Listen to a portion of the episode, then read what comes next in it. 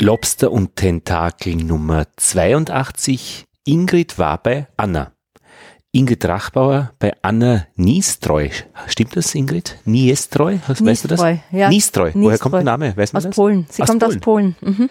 Sie ist eine Musterdesignerin und lebt in Berlin und hat eine Agentur, die Muster verschachert, entwirft und verkauft und lizenziert. Ja. Ist das die Kurzfassung? ja, das ist die Kurzfassung, aber sie ist auch eine Trendforscherin. Ähm, Forscherin. also sie hat ähm, Trends studiert und ähm, warte, was hat sie noch? Sie hat noch ein paar andere Fähigkeiten. Ähm, sie hat zum Beispiel jetzt im Moment in Berlin ein Projekt laufen, bei dem ein Haus von 1800 irgendwas restauriert wird. Und sie hat das über zu, darauf zu achten, dass alles, was reinkommt in dieses Haus, doch in einer zusammenpasst. Hat das was mit Muster zu tun? Ich glaube schon, das hat insofern mit Muster zu tun, als dass sie, äh, glaube ich, sehr stark damit beschäftigt ist, was passt. Was passt zusammen. In dieser Ausgabe von Lobster und Tentakel geht es um Muster. Da gibt es nämlich eine Sendung, die gerade im Entstehen ist, Muster im Stoff. Und Muster sind ja, pff, was hat sie gesagt? Naja, sie, also sie hat gesagt, Muster sind äh, Dinge, die sich, äh, also das ich kann es nicht so schlecht, ich kann es nicht so gut in ihre Worte fassen, aber Muster sind Kombinationen, die sich wiederholen. Ist schon das Wiederholende der Faktor beim Ja, Muster. das ist der Faktor. Nicht Und einfach irgendwo eine Blume hinzeichnen, ist kein Muster. Nein, genau, das wäre dann ein Logo, aber das Muster ist eben die, die Wiederholung. Und gibt es im Stoff auch äh, eine Sache, die man nur hinzeichnet und sich nicht wiederholt, würde man auch nicht als Muster bezeichnen. würde man auch nicht als Muster bezeichnen. Ich meine, es ist, ähm, es ist ganz interessant, sie hat unterschiedliche ähm, Kulturen und Umgänge mit Mustern erwähnt. Also Muster sind ja nicht erst jetzt, sondern sind schon ganz alt ähm, und haben eben unterschiedliche Symbole, die sie hineinweben. Also von der indianischen Kultur ähm, bis hin zu Japan, wo das Ganze sehr ähm, meditativ abläuft. Also da hat sie auch ähm, Workshops, die sie gibt. Sie hat zum Beispiel von einer neuen Technik erzählt. Sie hat früher Muster gezeichnet äh, mit Filzstift, ist dann jetzt auf ähm, Pastellfarben gekommen. Das heißt, das leicht Verschwimmende ist hinzugekommen im Muster, aber das sich dann doch wiederholt und äh, wie sie Aufträge für Muster bekommt, was die dann ungefähr, also jetzt arbeitet sie mit einem deutschen Dirndlhersteller zum Beispiel zusammen und hat halt be bestimmte Dinge wie Rosen oder sowas als Vorgabe und arbeitet eben mit diesem Aquarell. Und von den Japanern, das hat mir ganz, ganz, also diesen Workshop, den sie da gibt, da geht es darum, dass sie ein Wasser hat und in das Wasser gibt sie Tinte rein und dann entsteht ein Muster. Und dann gibt sie durchsichtige Farbe dazu. Das verändert wieder die Muster. Ja, aber da ist Und ja dann genau nimmt sie, und dann nimmt sie, also dann nimmt sie, ich, wenn ich es richtig verstanden habe, nimmt sie quasi das Muster ab mit einem Blatt Papier und arbeitet damit weiter. Und sie ist eine Mustermacherin, die mit den Händen arbeitet. Das ist also dieses, äh, warte mal, da gibt es einen Namen, wie hieß denn der nochmal, das habe ich jetzt vergessen. Also sie überlegt sich ein Muster, das sie mit der Hand macht. Das, das ist ein wirklich originärer Prozess aus der Hand, ein Handwerk. Und sie, vervielfältigt, sie vervielfältigt das dann schon mit dem Computer. Aber das, was das Muster ausmacht, das, was zu kopieren ist, da geht die meiste Arbeit rein. Und es ist auch die Arbeit, die äh, laut ihr nicht bezahlt wird, weil ihr dieses Muster um 400 Euro abgelöst wird und dann in der ganzen Welt endlos erscheint. Und für sie waren es 400 Euro. Und es kommt quasi vom Vorhang auf, aufs T-Shirt, auf die Schuhe, auf die Tasche oder was auch immer, ja. Das Aufs Muster ist weg. Auf Schlauchboot. Das Muster ist weg. Also nicht so wie, weiß ich nicht, wenn du eben ein, ein, eine Radiosendung machst, dann kriegst du, wenn sie wieder gespielt wird oder ein Buch, wenn es verkauft wird, kriegst du immer Anteile davon. Das heißt, es gibt keine Lizenzen auf Muster, die sich praktisch so durch die Wiederholung zahlen, also die, die goldene Langspielplatte oder so. Naja, es gibt sie schon, aber sie, sie sozusagen, sie, sie werden noch nicht wirklich entsprechend vergütet, weil das Handwerk, also das da hineinfließt in die Erstellung des Musters, nicht die entsprechende monetäre Anerkennung bekommt. Aber ich verstehe.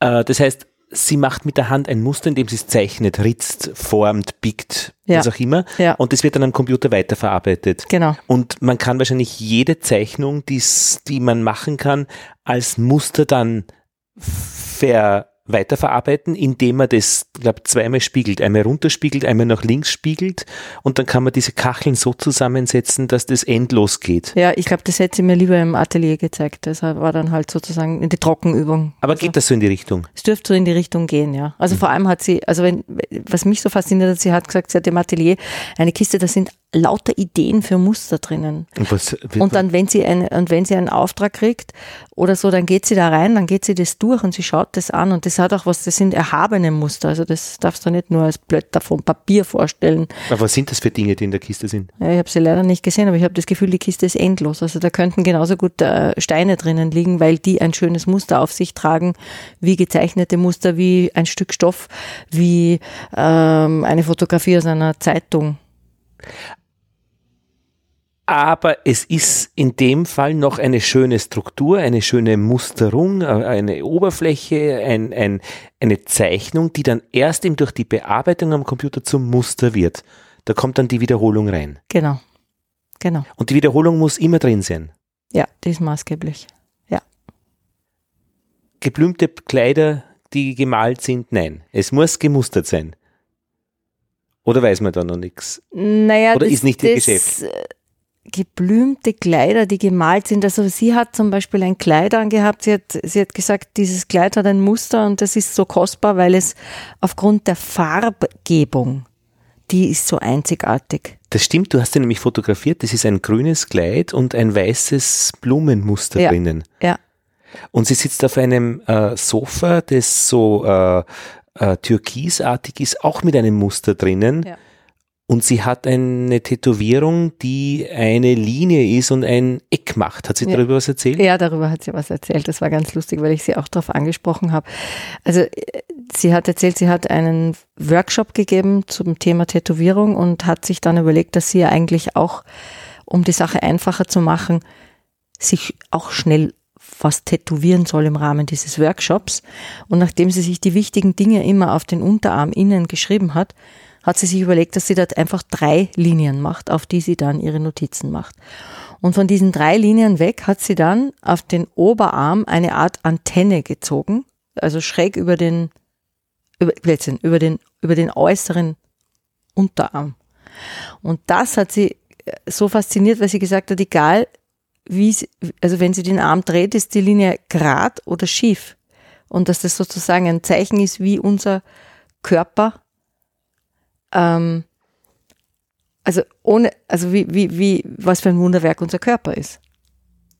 Und was ist sie für ein Typ? Warum macht sie das?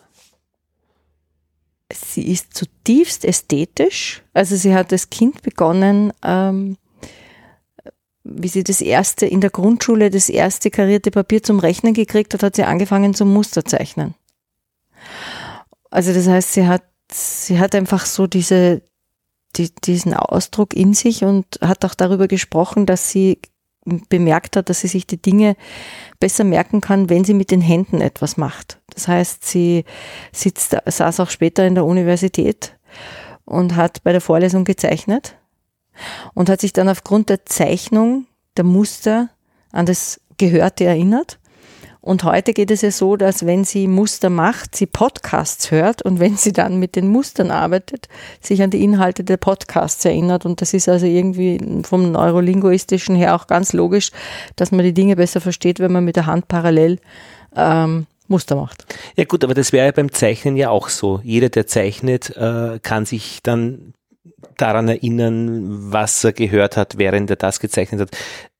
Die Wiederholung Findet man, findest du die bei ihr? Oder warum, warum macht sie dann Muster? Warum ist sie der Typ, der dann die Wiederholung so wichtig empfindet oder wichtig findet? Na, ich glaube, es ist nicht nur die Wiederholung, sondern es ist das Erkennen von Mustern. Also sie sagt, du schaust auf den Himmel und du siehst die Wolken und das ist ein Muster. Und wo immer sie hinschaut, sie entdeckt Muster. Also sie identifiziert Muster, die sowieso schon existieren und macht was mit denen. Aber da ist die Wiederholung nicht drinnen in diesen Mustern oder schon oft. Ich meine, wenn ihr auf die Heizung schaut, ich sehe ein regelmäßiges Streifenmuster. Also da ja, aber wenn ihr am Himmel schaut, dann sehe ich Krokodilerswolke, ist das auch Muster. Ja, für Sie wahrscheinlich schon. Für ja. Sie wahrscheinlich schon, aber da wird es halt nicht wiederholt, sondern da gibt es äh, offensichtlich einen zweiten Musteraspekt, nämlich das Erkennen von Strukturen und das Wiedererkennen. Und insofern ist es dann doch wieder eine Wiederholung von dem einen Krokodil, das im Bach lebt, mit dem Muster, mit dem Abbild des Krokodils als Wolke am Himmel. Wir haben wieder eine Wiederholung. Wir haben eine Wiederholung, ja. Und könnt ihr auch was anders machen? Also ist es praktisch ihr so auf den Leib geschneidert, dass sie äh, gar nicht anders kann? Also, also das, das geht, die Frage geht schon fast in Richtung zwanghaft. Nein, den Eindruck habe ich nicht. Ich glaube, sie ist einfach zutiefst äh, kreativ. Und sie hat dann, das hat sie mir dann am Schluss erzählt, dass ähm, es keine Musteragenturen in Deutschland gibt. Es gibt äh, kein, keine Bewusstheit, kein Bewusstsein für, das, für die Schönheit von Mustern. Mhm. Also du findest das in, in Frankreich und du findest das in Großbritannien, auch in Spanien und in Italien. Und äh, einfach nicht in Deutschland. Das hat, glaube ich, was mit der, mit der Ausdauer und der Liebe zur Schönheit zu tun, sich einfach dem hinzugeben. Mhm. Also wir sind, wir, wir, wir haben also das dann sozusagen auch an den politischen Umständen in Deutschland festgemacht und in Österreich. Ja, jetzt könnte man sagen, die Chinesen kopieren so gern, das wären ja prädestiniert für Muster. Aber ja, und das ist auch völlig okay. Also ich habe heute erst eine Geschichte gehört, dass die Chinesen und Chinesinnen im Allgemeinen sagen, wie machst du das? Ich will das auch machen. Und dann machen sie es nach. Sie haben kein Problem mit dem Nachmachen. Und bei uns ist es aber so, dass wenn du, wenn du sagst, ich will das auch so wie du machen oder ich will das gleiche essen wie du oder ich will die gleichen Schuhe tragen wie du, dann heißt es Nachmacher, Nachmacherin. Das hat in, in unserer Gesellschaft einen, einen, ein, etwas Abwertendes. Ja, dann wäre es eigentlich nachvollziehbar, wenn das eben im österreichisch-deutschen Raum die Wiederholung als äh, äh, nicht hochgeachtet wird. Vielleicht wird ein bisschen die Haare herbeigezogen. Naja, es hat aber was mit einem, mit einem gesunden Selbstbewusstsein zu tun, glaube ich, weil wenn man an was, was denkt, was man mit dem Körper übt, dann wird man auch immer besser, wenn man das wiederholt. Und wenn man erkennt, dass jemand anderer was gut macht, dann kann ich mir das ja auch abschauen. Das Und machen ja die Nordkoreaner mit diesen Massenveranstaltungen, die Muster mit Menschen in Stadien. Ja. Ich meine, das mit Zwanghaften, das wollte ihm gar, das war gar nicht der Hintergrund von meiner Frage. Also, äh, aber interessanter Aspekt. Also äh, kann das eventuell eben praktisch das, das Muster zum Fluch werden? Aber offensichtlich bei ihr nicht. Sie ist ein ästhetischer Mensch. Sie, sie genießt die Wiederholung dieser Dinge. Na, ich glaube nicht so sehr, dass sie die Wiederholung genießt, sondern sie genießt natürlich diesen schöpferischen Prozess des Schaffens von Mustern. Ja, aber es gibt Leute, die sind Künstler, die pinseln, die machen einzigartige Gemälde und die, die Muster machen, gehen in die Wiederholung. Oder ich sehe das nur ich so streng? Weil dieses Duplizieren, dieses Vervielfältigen, dieses, da wird aus einer Linie äh, ein, ein, ein Gerippel. Also. Naja, sie hatte auf ihrem Sofa zum Beispiel einen Polster, der. Richtig, den Polster, genau. Ja, Dürfen wir das Foto dazugeben von ihr? Ja, ja, ja, mhm. klar.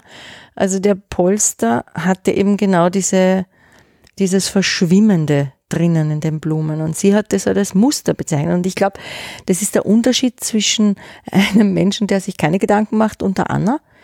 Die sieht das und sagt, das ist ein schönes Muster auf dem Polster oder ihre Tapete war auch ein schönes Muster. Sie hat Muster in Bildern gehabt in der Wohnung und die Farbe Grün hat sich zum Beispiel sehr mhm. stark durchgezogen, wo sie gesagt hat, ja, sie hat das Grün auch gern.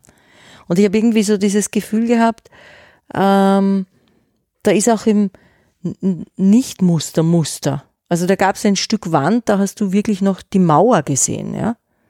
Also das heißt irgendwie, wie soll ich sagen, sie hat für mich auch diesen Rohzustand von Dingen ausgehalten. Aber ist es dann vielleicht nicht die Frage nach dem Muster, sondern eher die Frage nach der Struktur? Ja, das ist eine interessante Frage. Na, vielleicht kriegen wir es mit, wie sie äh, Wir werden nämlich dann gleich starten, das, was du mitgebracht hast, uns anhören. Okay. Äh,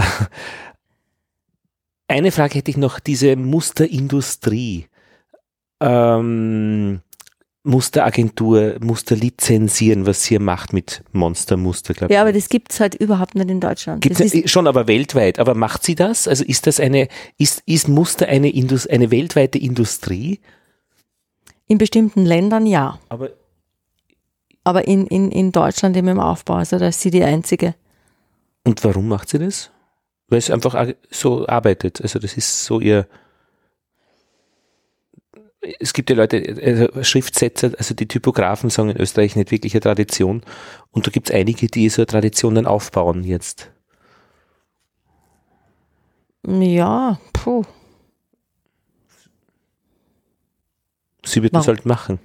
Ja, ich glaube, sie, sie macht es einfach, weil sie es machen will. Also das ist jetzt wirklich, also es gibt die einen, die sagen, ich will ein Schriftsteller sein und setzen sie nicht hin und schreiben kein Buch. Äh, und Mhm. die anderen machen das halt einfach. Oder der Tischler, der auch sagt, ich wollte einen Tisch machen. Und dann macht er halt den Tisch. Und die Anna hat es halt mit den Mustern. Und, und ja, Ja, eh. Und ist das Mus- Mustergeschäft eine Schlangengrube? Den Eindruck habe ich nicht, nein. Also ich glaube, es gibt einfach keine, keine, keine bisher, bisher ein, eine, sagen wir mal, eine Wertschätzung, die langsam dafür wächst. Mhm. Und sie hat, sie hat eben auch große Erfolge gehabt mit den Mustern, die sie dann verkauft hat und, und das ist Ding, sind Dinge produziert worden. Also sie hat nach USA verkauft und so, aber das, da ist irgendwie noch dieser Prozess mit dem Abschied nehmen, dass es eigentlich für die Arbeit, die sie leistet und für das, was da hineinfließt, noch nicht ganz zusammenpasst. Und ich glaube, Ja. deshalb hat sie auch die Agentur. Also um das Ganze halt ein bisschen auf professionellere Beine zu stellen, um sich auch ein Einkommen zu sichern. Ich habe den Eindruck, dass sie durchaus äh, also damit nicht äh, also nicht reich ist, ja. Das ist nicht so wie wie jemand, der ein, äh, eine Erfindung macht und sich dann zurücklehnen kann und sagen kann, okay, Oder Export, Import, Transit? ja. Das ist schon noch was, was immer wieder äh, Neues fordert von ihr, was ich aber nicht den Eindruck habe, dass sie jetzt nicht taugt. Also ich glaube, es wäre wahrscheinlich gut, wenn sie, wenn sie über die Agentur ein gewisses Grundeinkommen haben könnte. Und wovon lebt sie dann? Ja, das habe ich sie jetzt nicht gefragt, aber ich glaube dadurch schon auch von den Workshops, die sie anbietet. Und von Aha, Workshop. und, und, und eben diese, das, was sie über die als Trend, als Trendforscherin auch, auch erkennt. Also sie hat zum Beispiel von einer Frau erzählt, einer Holländerin, die in Paris lebt, ich habe ihren Namen vergessen, aber sie sagt den eh, die seit Jahren Trends voraussagt. Also die sagt, die schreibt heuer, die schreibt jedes Jahr ein Buch und da steht, Mhm. 2020, 2021 wird orange in sein und kariert und getupft oder was weiß ich, ja. Und das Interessante ist, dass sich alle daran halten. Das ist sowas wie eine Diktatur des Stils für die Zukunft. Und sie muss das auch alles ähm, wissen. Also sie, sie muss das ganz sicher wissen, was da behauptet wird. Sie sagt dann, dass die einzelnen Modehäuser dennoch äh, auch angestellte Designer haben, die dann damit arbeiten, aber es traut sich keiner von diesem Dogma in Wirklichkeit abzukehren. Ja? Das ist die Zukunft der Mode. Und die nicht Anna, vorhergesagt wird, und- sondern gemacht wird. Genau, die gemacht wird. Und Anna sagt, eigentlich ist das nicht notwendig. Eigentlich können wir Dinge schaffen, die auch Jahre bleiben können. Und daran, also wenn sie sozusagen eine Philosophie hat, glaube ich, ist es das, den Wert dessen, was da eh schon ist, an Handwerkskunst und an Vermögen, ähm, in die, in die Höhe zu treiben. Also das Kleid, das sie anhatte, sie sagt, die Farbpigmentierung von diesem Muster ist einfach ganz großartig und desto mehr ähm, Farben du reinmischt, desto billiger wird das Muster und desto weniger glänzt es und scheint es. Also das heißt, das, was hineingeht ins Muster an, also wenn du jetzt das Muster hast und du druckst es auf Stoff, das ist der Wert und das siehst du. Das siehst du, wenn du ein, ein Textil anschaust. Dann kannst du sagen, puh, das hat eine Leuchtkraft. Dieses Muster ist hochwertig. Und dafür braucht man dann nicht jedes Jahr eigentlich was Neues. Danke, Ingrid. Bitte. Und danke auch, dass du dieses Gespräch mitgenommen hast. Okay. dass wir jetzt hören in Lobster und Tentakel Nummer 82 mit Anna Niestreu.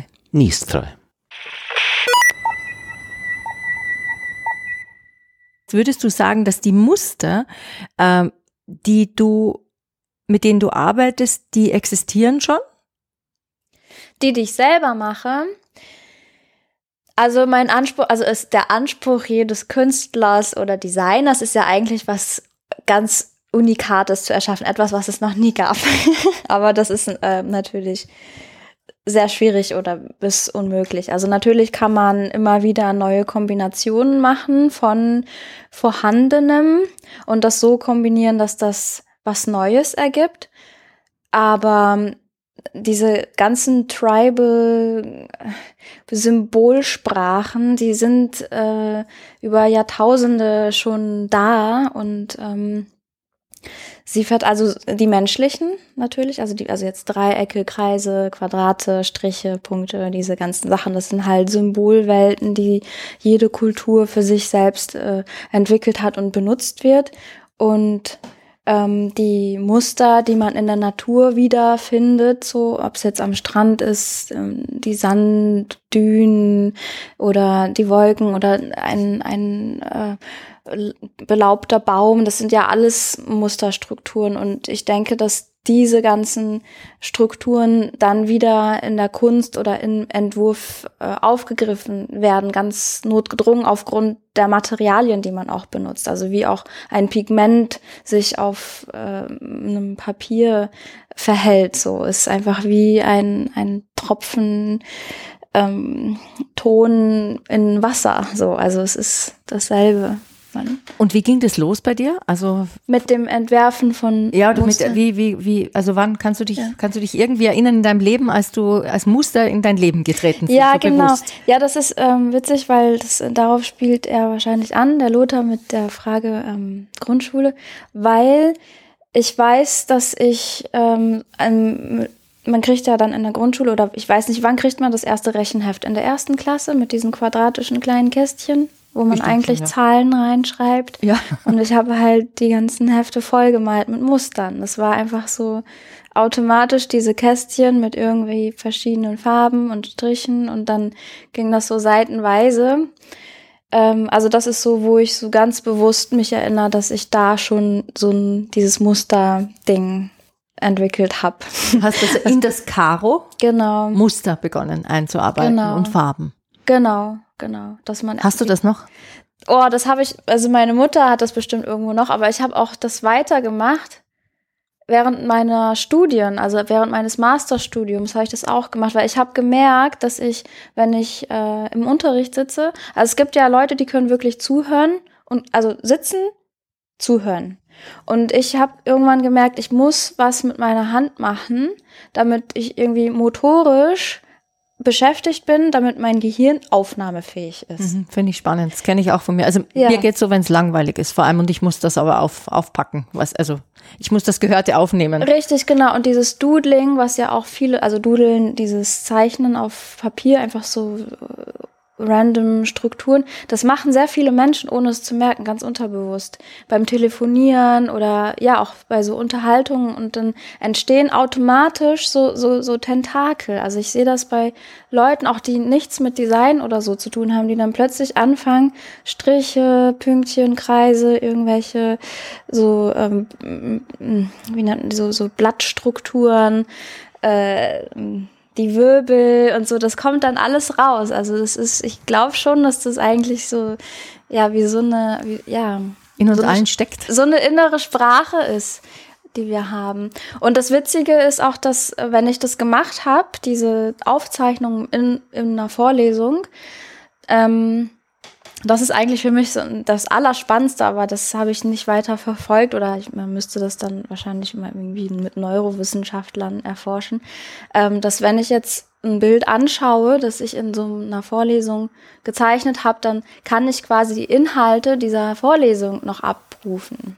Also nicht mehr, nicht so wie als, wie mit der Schrift, weil die Schrift macht das ja, aber es, also es ist verblasst so, aber ich weiß, dass wenn es noch relativ frisch ist und ich dann irgendwie ein Bild anschaue, ähm, oder wenn ich jetzt so ein Muster zeichne und ich höre einen Podcast tatsächlich dabei und dann gucke ich dieses Muster wieder an und dann kommt mir die Inhalte wieder, als hätte ich quasi sie aufgeschrieben mit diesem Muster.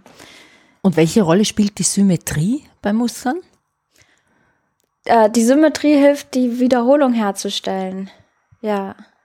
Wobei ich das eigentlich nicht so, wenn ich ein Muster mache, dann muss das fließen, es muss organisch sein. Ich mag also es kommt drauf an. Also es gibt schöne, man kann sehr, sehr schön mit ähm, so, ja, symmetrischen Spiegelungen, Verdopplungen, Schachbrett, äh, äh, Wiederholung oder Versatz, dass man quasi, man hat ein Motiv und es wiederholt sich hier wie, wie bei diesen Blumen.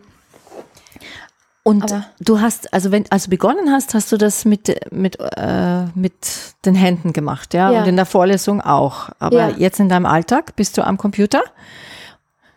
Und, Ähm, oder bist du am Pad? Also zeichnest du das mit, äh, mit hab- Zeichenstift oder wie, wie, hab- machst du, wie machst du jetzt Muster? Mm, Also ich habe ein großes Zeichenpad. Also wenn ich freigestalte, das heißt eigene Designs entwickle, dann fange ich komplett frei an auf Papier.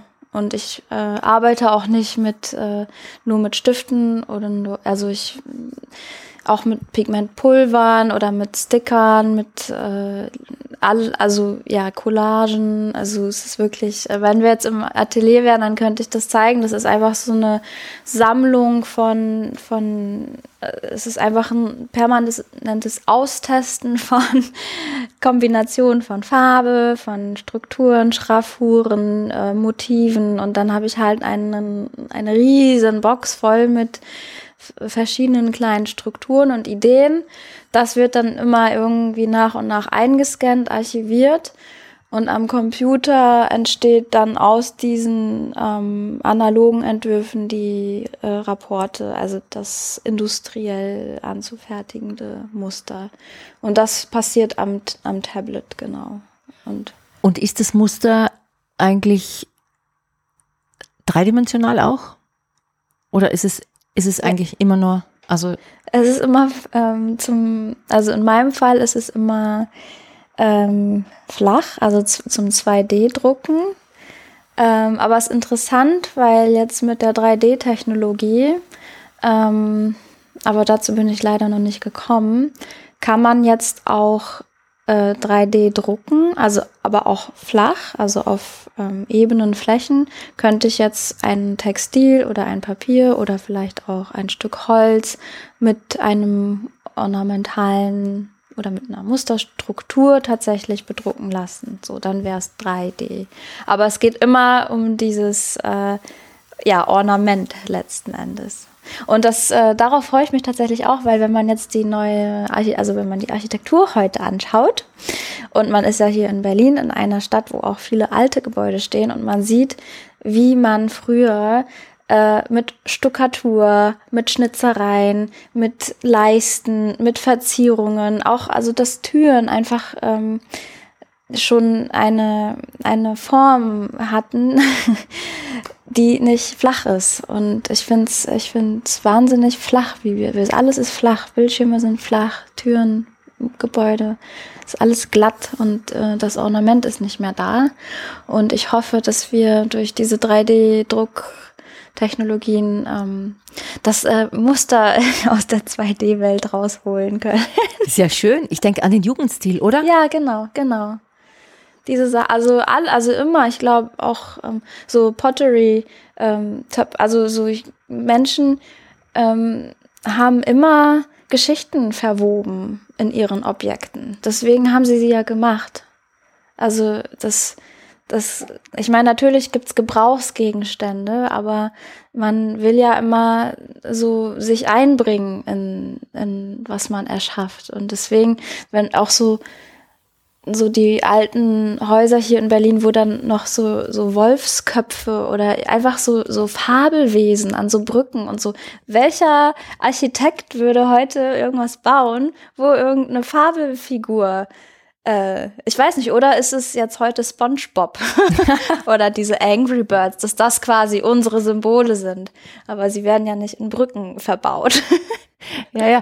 Aber welche, welche Rolle spielt da eigentlich das Symbol äh, mhm. beim Muster? Weil, als ich so ein bisschen nachgedacht habe, mhm. wenn ich mit dir spreche ähm, und auch mich mit Lothar unterhalten habe drüber, da ist mir eingefallen, dass ähm, dass man ja durch die Muster auch etwas sagt, wo man zugehörig ist, oder? Ja. Also oder über die Farben, also ja. die Ornamente, oder? Ja. Das heißt, du du begegnest, also ich kenne das in Wien, du, du sitzt mit neben jemandem in der Straßenbahn ja. und die, die Frau oder der Mann, die haben gestreiftes Hemd an. Ja. Oder Bluse eben. Ja.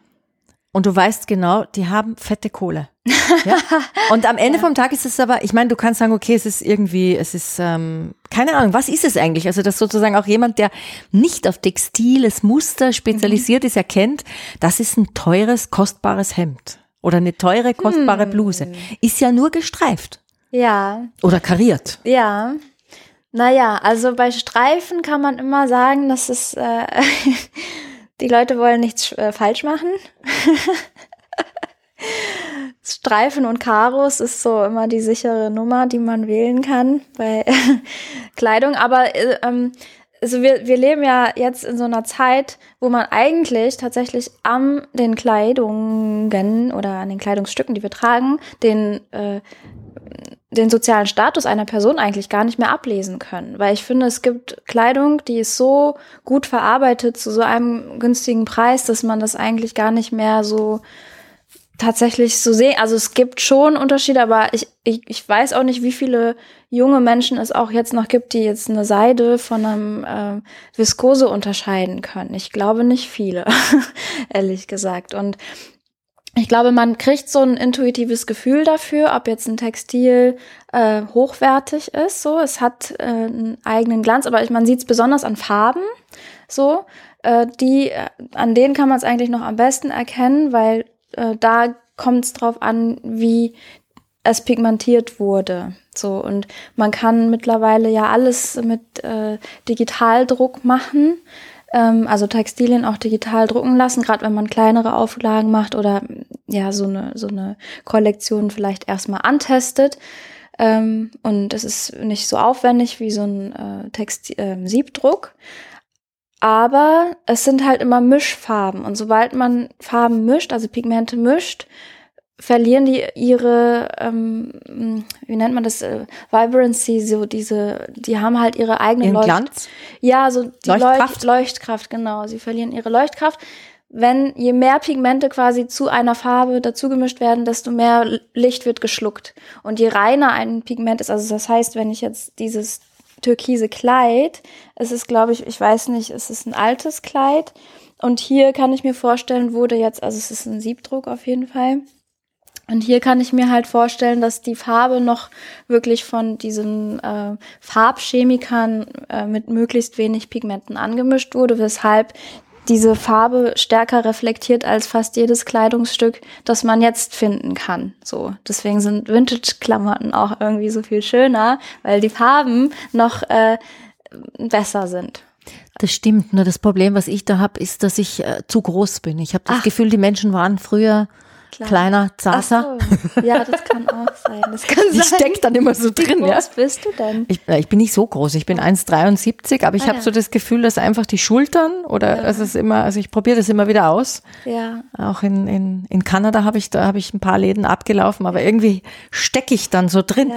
Und ich da habe ich fast den Verdacht, dass sich der Stil verändert hat. Also ja. dass sich die Frauen früher echt ein bisschen aufrechter gehalten haben und ein bisschen weniger auf Bewegung des Oberkörpers oder so waren. Also, oder ich bin halt ein Mensch, ich will einfach. Ja, ja wahrscheinlich, ja. Ich fühle mich überall wohl, wenn ich meine Arme ausstrecken kann. Und ja, ja, ist immer schön, wenn man ja. irgendwie. Aber es ist wunderschön, das Kleid.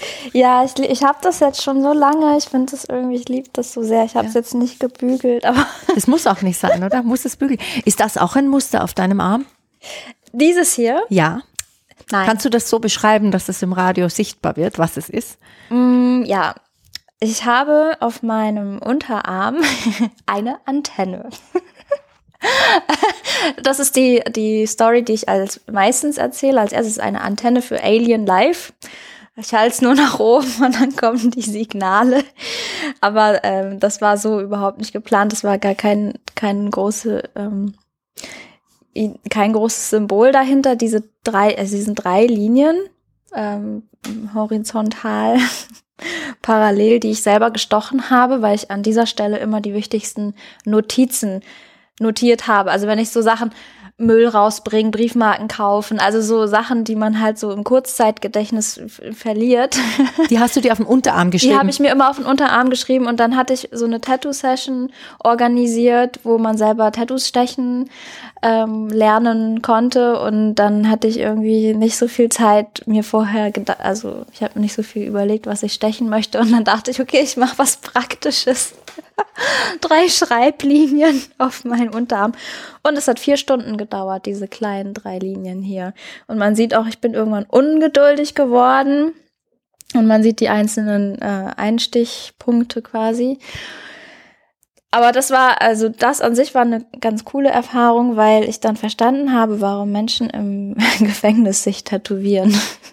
Das, was, upsala, äh, das gibt einen so eine, äh, so einen äh, Peace im Moment. So, man ist so konzentriert mit sich und man hat verliert das Gefühl für Zeit. Das ist richtig meditativ. Ja. Ja, ja. Genau. Und dann diese Linie hier war eigentlich nur, weil jetzt ist sie gerade und jetzt ist sie gebogen und ähm, das fand ich irgendwie so, dass man halt mal sieht, was für ein Hightech-Material wir haben auf Schön. unserem Körper. das kann sich so krass äh, ergonomisch äh, anfassen, äh, bewegen, ohne dass irgendwie das ausleiert. Ja, ist ja, Ja, es war super. und ich habe natürlich auf der Haut auch Muster. Das ist äh, Das bringt, das erinnert mich an was. Ich muss unbedingt äh, ein, ein, du hast, ja, du hast wunderschöne Sommersprossen, darf ich das sagen? Dankeschön. Ich bin, ich bin ganz begeistert. Ich mache jetzt auch mal ein Foto von dir. okay. Ähm, ja, Mit dem Tattoo. das muss nicht mit dem Tattoo sein, weil ich möchte das einfach so. mit und ohne. Ja. Die, die Muster auf der Haut. Danke. Schaust dir, ich zeig's dir dann. Musst du was dazu sagen, ob das oder magst du gleich angucken? Dann, dann kann man es nicht vergessen. Ähm, da, da, da, da, da, da, da, wo ist die? Voilà. Da kannst du dich jetzt durchklicken. Und wenn irgendwas dabei ist, was du gar nicht magst, dann kannst du es gleich löschen. Weil du bist ja auch auf Apple, gell? Ja. Ja. Ist lustig. Ist okay? Ja, ist süß. Ja. Man sieht ein bisschen, dass ich, dass ich nicht so viel geschlafen habe, aber mach's nicht. Das siehst du. Ja, okay. Ich habe normalerweise wirklich selten Augenringe. Bin immer ganz ausgeschlafen, total strebermäßig. Mindestens acht Stunden. Ja, ich auch. Ich mag das auch gern. Mhm. Ich kenne das gut. Du, ähm, wenn du ähm, bei den Mustern wollte ich noch wissen, Mhm. ich, ich habe das mal mitgekriegt über, über eine Bekannte oder die nach Afrika fuhr und dann zurückkam und sagte, sie hat von der Partei, im Stoff war das Logo von der Partei drin. Ja. Also das heißt, Muster können auch politisch sein und man kann es raffen oder nicht, ja? Ja, also genau, das haben wir ja gar nicht äh, äh, weitergeführt, weil ähm, Textilien sind tatsächlich ähm, Codes. Also die, du konntest am Textil eigentlich sonst immer erkennen, was für einen sozialen Status eine Person hat. Also das auch anhand Farben, weil bestimmte Pigmente einfach wahnsinnig teuer, selten waren, war klar, dass jetzt zum Beispiel nur der König einen Purpur äh, Kostüm tragen konnte, weil das wahnsinnig teuer war zu färben. Oder ähm, ich glaube auch so richtig dunkles Blau ähm, war einfach nicht allen, also nicht zugänglich so und deswegen so Naturfarbstoffe, braun, gelb und so. Also gerade jetzt, wo, wo wir, es kommt natürlich auch immer drauf an, wo man sich in der Welt aufhält.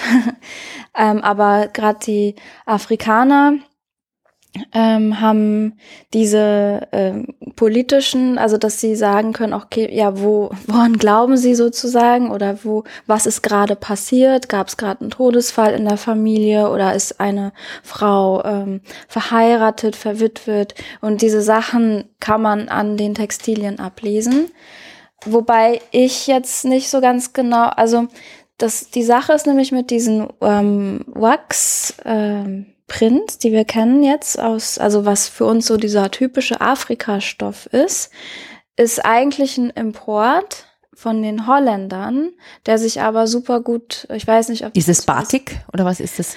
Ist das so? Wachsbatik, ja, ja, genau. Das ist nämlich eigentlich ist alles aus Indonesien. Also wenn man ich habe es ja auch nicht studiert, ne? aber ich bin super fasziniert von dieser ganzen Geschichte und immer wenn ich Zeit habe, äh, versuche ich mich noch weiter reinzufummeln, so wo ist eigentlich dieser ganze Ursprung auch von Druck, von Papier, von Weben. Also Weben hat sich, glaube ich, auf der ganzen Welt relativ gleichzeitig entwickelt, aber so viel, was wir heute kennen an, an Druckmethoden und auch Schrift, der Ursprung ist tatsächlich meistens in Asien, in China und geht dann irgendwie so über Japan und halt Indonesien. Und in Indonesien gab's diese Wax-Printstoffe. Und die Holländer, Seefahrer, haben halt diese Textilien nach Europa gebracht. Und über Europa ist es dann nach Afrika gekommen und wurde dort den Königen ähm, als Geschenk gereicht und die waren so fasziniert davon, dass sich das einfach in Afrika so wahnsinnig verbreitet. Aber sie haben natürlich noch so ihr eigenes daraus gemacht, aber es ist halt ein, eine globalisierte Welt schon gewesen vor 300 Jahren oder 400 Jahren. Und das, ähm, aber natürlich viel langsamer. Also die, die Holländer haben das irgendwie ich habe leider keine Jahreszahl. Don't worry, das ist aber, auch egal. Das, ich finde, die Geschichte ist schon so, so spannend, die braucht keine Zahlen. Ja, genau, aber bis halt das angekommen ist, in so von Indonesien hinfahren, zurück nach Holland, von Holland nach Afrika und so, und dann sind dann auch irgendwie 100 Jahre oder 150 Jahre vergangen, so. Aber das ist halt alles sehr viel langsamer gereist, so. Und ähm, auch diese ganze Seidenstraße, ähm, ich habe manchmal so den Eindruck, dass sehr, sehr, sehr viele Konflikte, die wir haben, tatsächlich eigentlich äh, noch auf diesen, also man hat ja, also das sind auch alles nur so Stück, Teilwahrheiten wahrscheinlich, aber es gab diese Seide in China.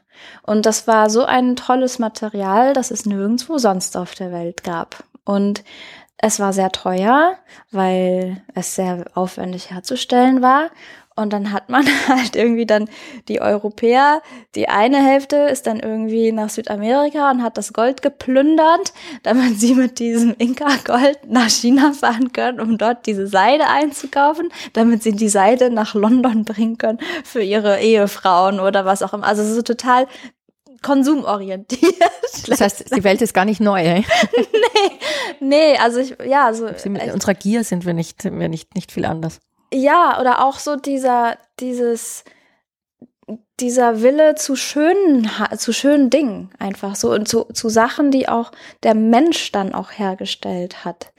Weil, ähm, ja, man, man findet ja so Rohstoffe und dann verarbeitet der Mensch das zu irgendwas und dadurch kriegt es halt einen ganz neuen Wert und und ich glaube auch gerade dieses Seidengeschäft, ähm, dass man auch lange nicht wusste, wie das gemacht war. Also bis dann, glaube ich, jemand verraten hat, hey, das sind so diese, diese hm, Seidenraupen. genau, die Raupen. Mhm. Äh, und was essen die Raupen? Und was ist da, also dass dieser Baum überhaupt, ich glaube, der wuchs nur dort, in, in, bis man den dann kultiviert. Und das war ja extrem verboten, diese mhm. Samen von diesem Baum über die Grenze zu schaffen.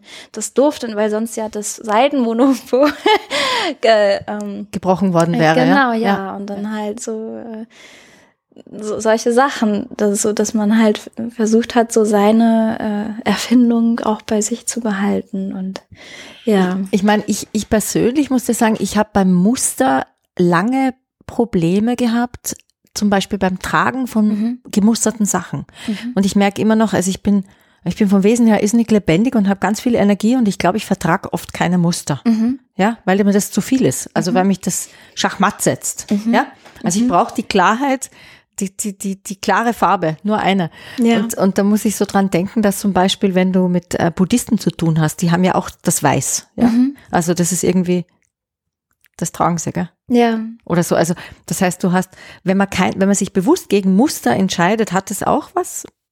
Also was sagt was sagt jemand, was sagt der für das, Muster lebt? Das äh, Nicht-Muster. Das Nicht-Muster. Ist das Nicht-Muster der Feind des Musters oder würdest du das gar nicht so sehen? Mm, also würdest du sagen, das ist eine musterlose Welt oder das ist eine musterlose Kleidung? Das würdest ist unmöglich. Das, das geht nicht. Also man kann natürlich als einzelner Mensch sich für ein Uni-Outfit entscheiden. Uni.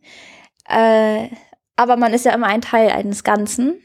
Und äh, fügt sich in eine Umgebung ein, die nie weiß ist. oder nie nur blau oder gelb. So, es ist ja alles immer vermischt. Und natürlich, also klar, also es ist eine totale, ähm, es ist total nachvollziehbar, dass man einfarbig Sachen gestaltet, auch ganze Räume oder sich auch ein Uni kleidet so. Ich höre das auch ganz oft, also ich, es gibt viele Leute, die mögen keine Muster. Auch jetzt vor allem hier, ne? Deswegen mein, also in Deutschland oder in, wo wir sind. Ähm, Aber stimmt es dann? Ich meine, das behaupten sie das nicht nur und haben sie dann doch dekoriert nur Hemden an zu den Lederhosen oder keine Ahnung, also stimmt? Ja. Also oder haben sie dann die die Krawatten gemustert oder oder die Unterhosen irgendwas oder weißt du, was immer, ich meine? Irgendwas ist immer und wenn es das Futter ist. wenn es das Futter, wenn's das Futter ist, ja. genau, das ist noch gemustert.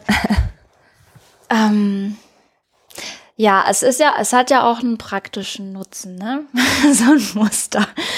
Es, äh, man sieht Flecken nicht so schnell. Äh, es ist, ähm, es spielt mit der Figur. Also gerade wenn es halt Kleidungsstücke sind, halt klar weiß man halt, dass äh, Senkrechtstreifen strecken, man sieht schlanker aus und so weiter. Ne, das kann man schon machen oder auch kariert. Ähm, kann auch einen optischen Effekt hervorhu hervorheben. Ähm, ja, also man kann total damit spielen, wenn man Aufmerksamkeit für irgendwas so, also weil das macht ja was mit den Augen, je nachdem, was das für ein Muster ist, kann das ja auch so einen so ein bisschen schwindelig machen, so ein Muster.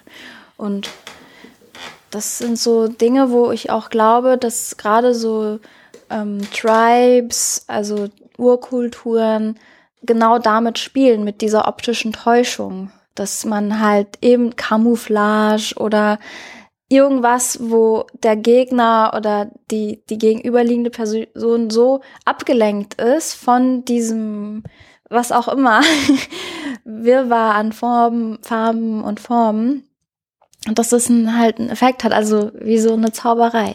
Das ist lustig, dass du das sagst, weil ich muss dran denken, also ich bin in Österreich und in Deutschland aufgewachsen und in, in der Pubertät war ich dann in München und es war total in, die Palästinensertücher zu tragen. Ah ja. Und ich hatte wirklich keine Ahnung, was ich da eigentlich trage. Also mhm. das, das weiß ich noch. Also das ist irgendwie, ich war politisch offenbar nicht so ganz wach. Ja.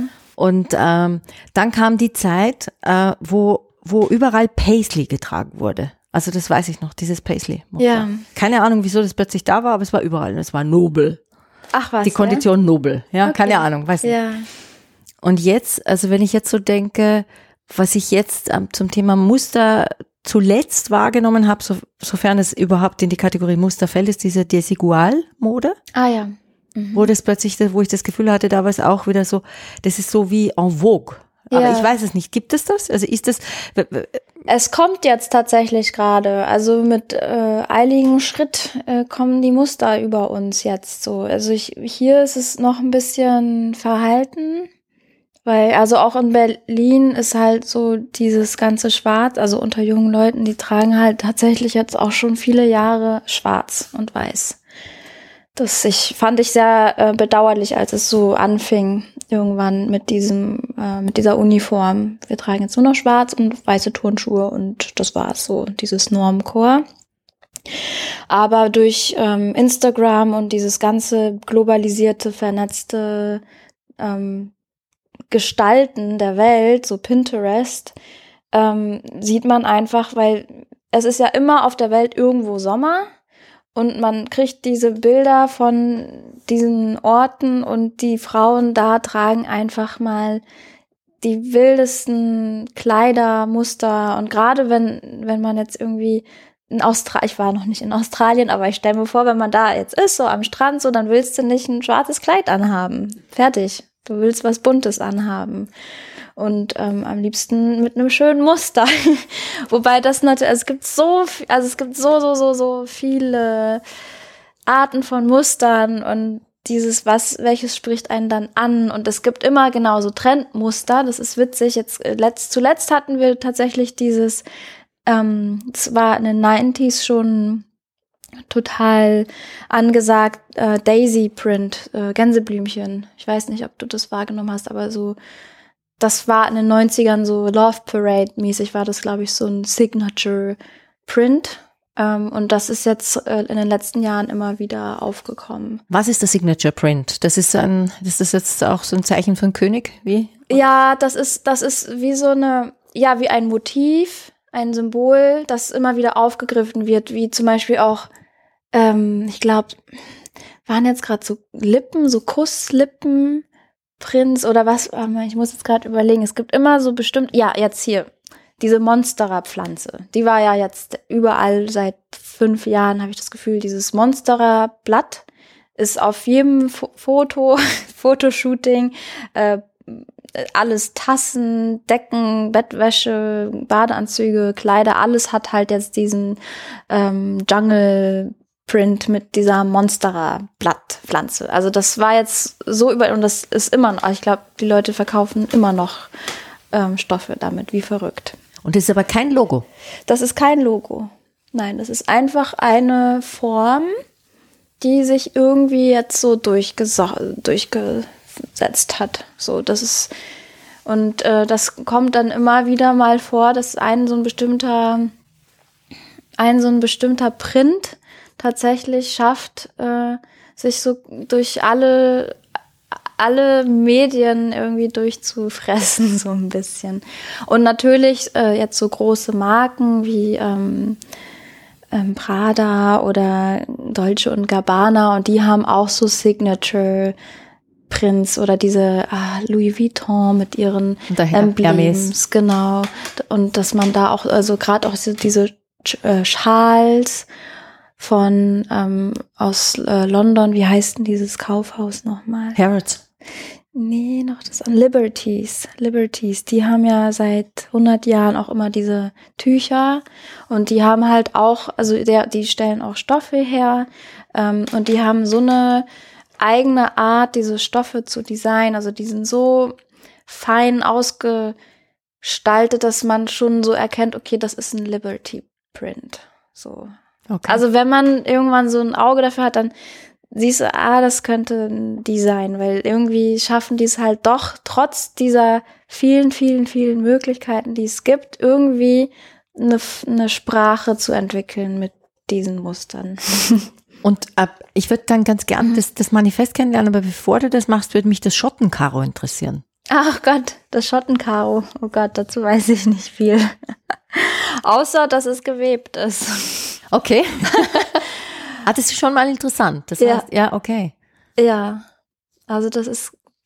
Also die Engländer oder die Briten besser gesagt, die sind eigentlich, muss ich sagen, also ich schaue so ein bisschen neidisch auf Italien, Frankreich und UK, muss ich sagen weil hier in Deutschland die Textilindustrie oder grundsätzlich die ganze Designindustrie ähm, total gelitten hat, auch durch die Kriege, aber hauptsächlich durch den Zweiten Weltkrieg, während halt in Frankreich ähm, und UK, ich hatte so das Gefühl habe, die haben das immer gepflegt, dass diese Kultur.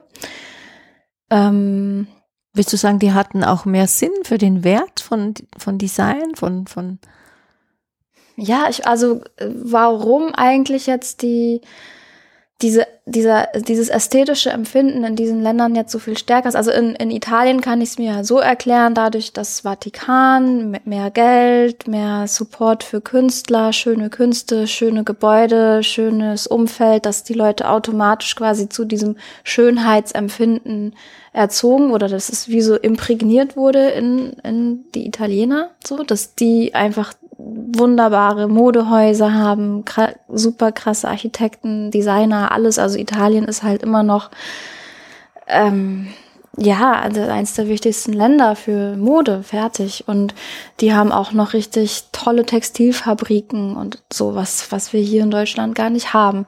Und in Frankreich genauso. Ähm, und äh, England. Und die Briten, die haben halt sehr, sehr, sehr viel sich halt geholt, ne, von ihren Kolonien, diese ganzen Schätze so und ähm, Handwerksfähigkeiten, die sie bei sich halt weiterhin einsetzen und wo auch die Leute ein ganz anderes ähm, Empfinden haben, auch wie so eine Wohnung auszusehen hat. So ein typisch englisches, britisches, britisches Zuhause ist halt einfach dekoriert. Mhm. Ähm, und die haben das halt irgendwie so, das macht man halt so. Oder man kauft ja auch schon fertig dekorierte Häuser und Wohnungen so. Das kennt man hier gar nicht. das würde keiner. Aber machen. wer den Vogel abschießt, meiner Meinung nach, sind eigentlich äh, sind so die die Frauen und Männer aus Japan. Also da habe ich den Eindruck, deren deren Textile deren Kleidung, die wirft mich manchmal richtig aus dem Sockel, ja. Ja. Also da, da gehen Dinge zusammen, die für mich nicht zusammengehen. Die Punkte und die Streifen und die, ja. Äh, also da, da, das ist so, aber das ist eine hohe Kunst, das glaube ich hat auch irgendeinen Namen, den ich jetzt auch nicht weiß. Ähm, die aber die, die japanische Druck, äh, Shibori und solche Sachen oder die ja, aber überhaupt, wie die sich, also wie die Jugend sich kleidet. Also mm. ich, ich, weiß, wir sind mal auf ein Donauschifffahrt, haben wir mit Freunden gemacht ich habe gedacht, was ist das? Ja, was ist das ja. für ein Stil? Und dann haben ja. sie mir gesagt, ja, das ist, das trägt man so in Japan. Also ja, geil. Ich war noch nie da. Das ist so eine Reise, da muss ich jetzt wirklich mal anfangen zu sparen nach Japan, weil ja, das habe ich ja auch, also auf die, die zitiere ich immer wieder gerne, die Japaner, weil die können alles am besten. Wirklich? Ja? So Was macht die am besten? Was machen die am besten? Ich weiß nicht, die haben einfach so, wie sie ihre Produkte gestalten, das ist, ähm, das ist spirituell, tatsächlich. Ähm, kann man nicht anders sagen. Also ich war, also bestimmt auch nicht, nicht alles, aber ich glaube, das ist alles so durch ihre eigene Kultur in Kombination mit diesen westlichen Einflüssen haben sie es halt oft, also perfektioniert. Sie sind einfach äh, sich, ähm, sie übertreffen sich selbst.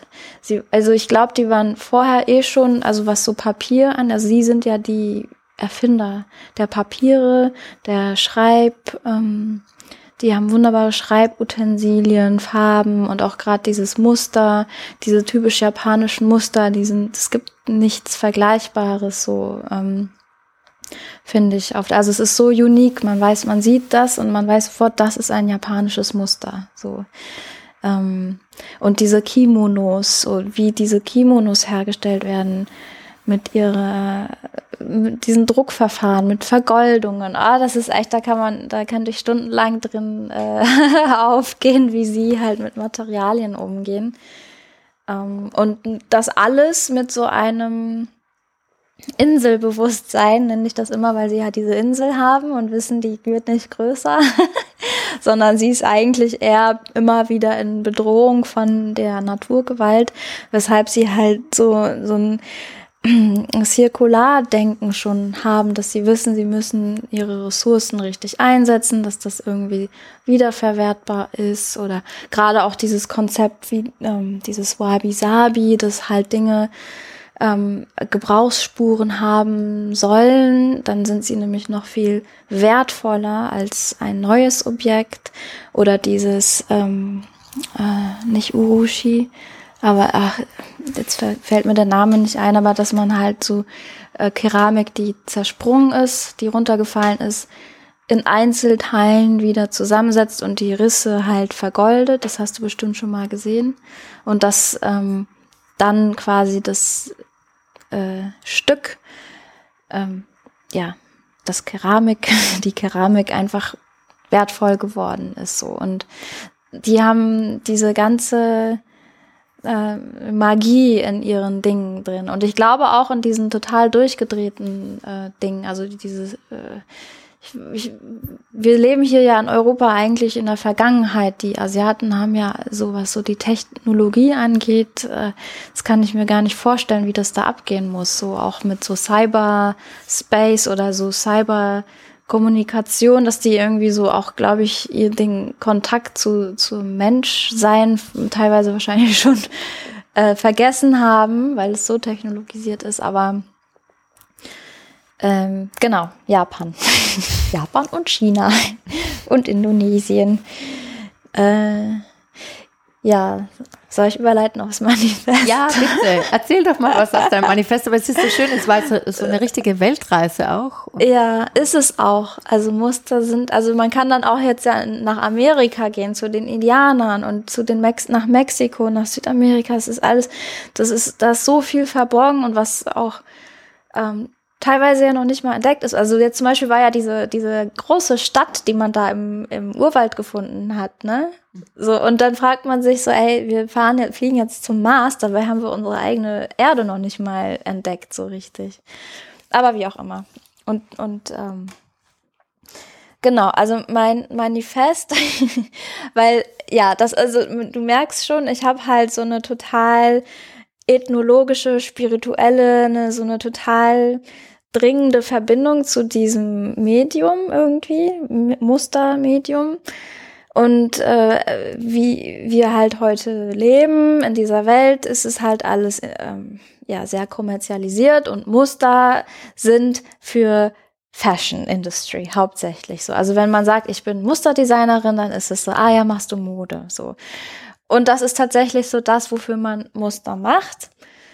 Und das ist sehr, sehr, sehr schnell, äh, schnelllebig. Man merkt an vielen Mustern, die jetzt in den Läden hängen, dass da nicht viel Zeit reingesteckt wurde, dass die Repeats sehr klein sind, sehr, also so einfach so schnell übers Bein gebrochen, damit man halt in zwei Wochen die nächste Kollektion raushauen kann und so weiter. Und ich hatte halt mit meinem Manifest ähm, versucht so ein bisschen darzulegen, dass halt Muster eine universelle Sprache sind, die zeitlos ist ähm, und dass man damit halt auch arbeiten kann. Also dass man quasi nicht für jede Saison komplett von vorne anfangen muss, weil man kann gar nicht, also es ist sowieso eine Wiederholung so. Und wenn man mit wirklich Beauty arbeitet, also mit schön, also mit Schönheit, wenn man diese Gestaltungsformeln beherrscht, dann ist es egal, ob das jetzt äh,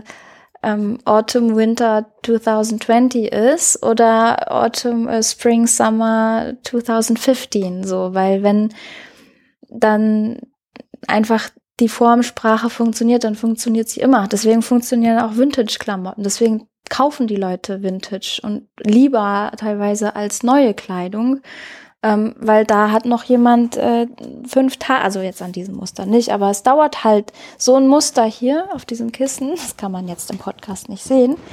Ähm, das ist handgezeichnet, das dauert, das dauert wirklich äh, lange und bis man dann auch den Rapport ausgearbeitet hat, so vielleicht hat das die Entwicklung von diesem Muster, wenn man alles zusammenzählt, bestimmt eine Woche gedauert.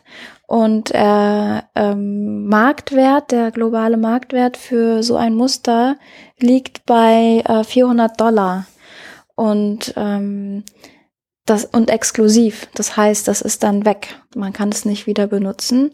Und das ist einfach für einen Designer äh, hier, also hier, wo ich lebe, in Berlin, ist das ähm, nicht, nicht möglich. Also dann kann ich natürlich, dann kann ich natürlich nur schlechte Muster designen, weil dann muss ich das sehr schnell machen, damit ich von diesem Geld leben kann und das sieht man halt oder das äh, ähm, Äh, genau. und deswegen habe ich halt so ein bisschen diesen Faktor von, ähm, man muss nicht nach Saisons äh, gestalten, sondern nach äh, einfach nach Schönheit, dass man es immer wieder benutzen kann und dass man natürlich mit Farben kannst du immer noch irgendwie äh, steuern. Okay, me meistens sind ja die Farben diejenigen, die den Leuten mehr so reingehen, sage ich mal, für einen bestimmten Trend als jetzt ein Muster. So, dass äh, Leute so jetzt kommt demnächst Orange. Hätte, würde man nicht denken. Ich glaube sogar im Interior-Bereich kommt Orange wieder. Hätte ich niemals gedacht.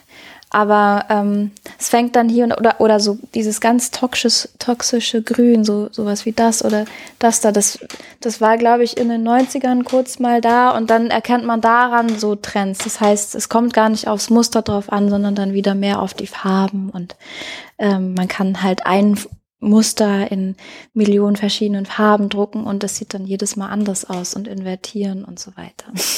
Also man baut eigentlich eine Vorlage. Mhm äh, die man dann, ähm, ja.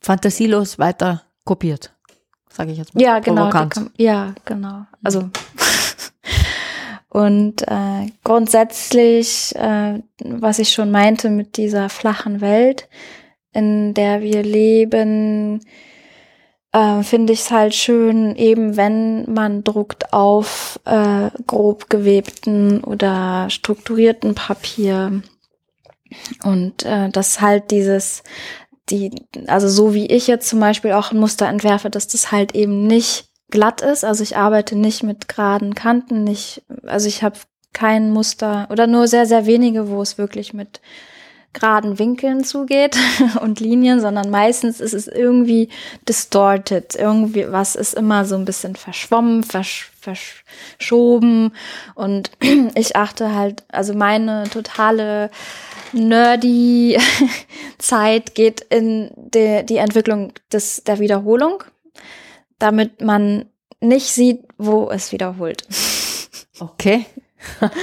also das, das ist genau, das ist so das, was mir am allermeisten Spaß macht, dass man halt so, dass man nicht sieht, wo, wo, wo es wiederholt. Weil oft sieht, ja, hier ist ja ganz klar, siehst du halt Blume, Blume, Blume, Blume. Ähm, aber jetzt, ja, okay, hier sieht man es auch so streifig. Aber jetzt zum Beispiel auf diesem Polster, das total abgeschrabbelte.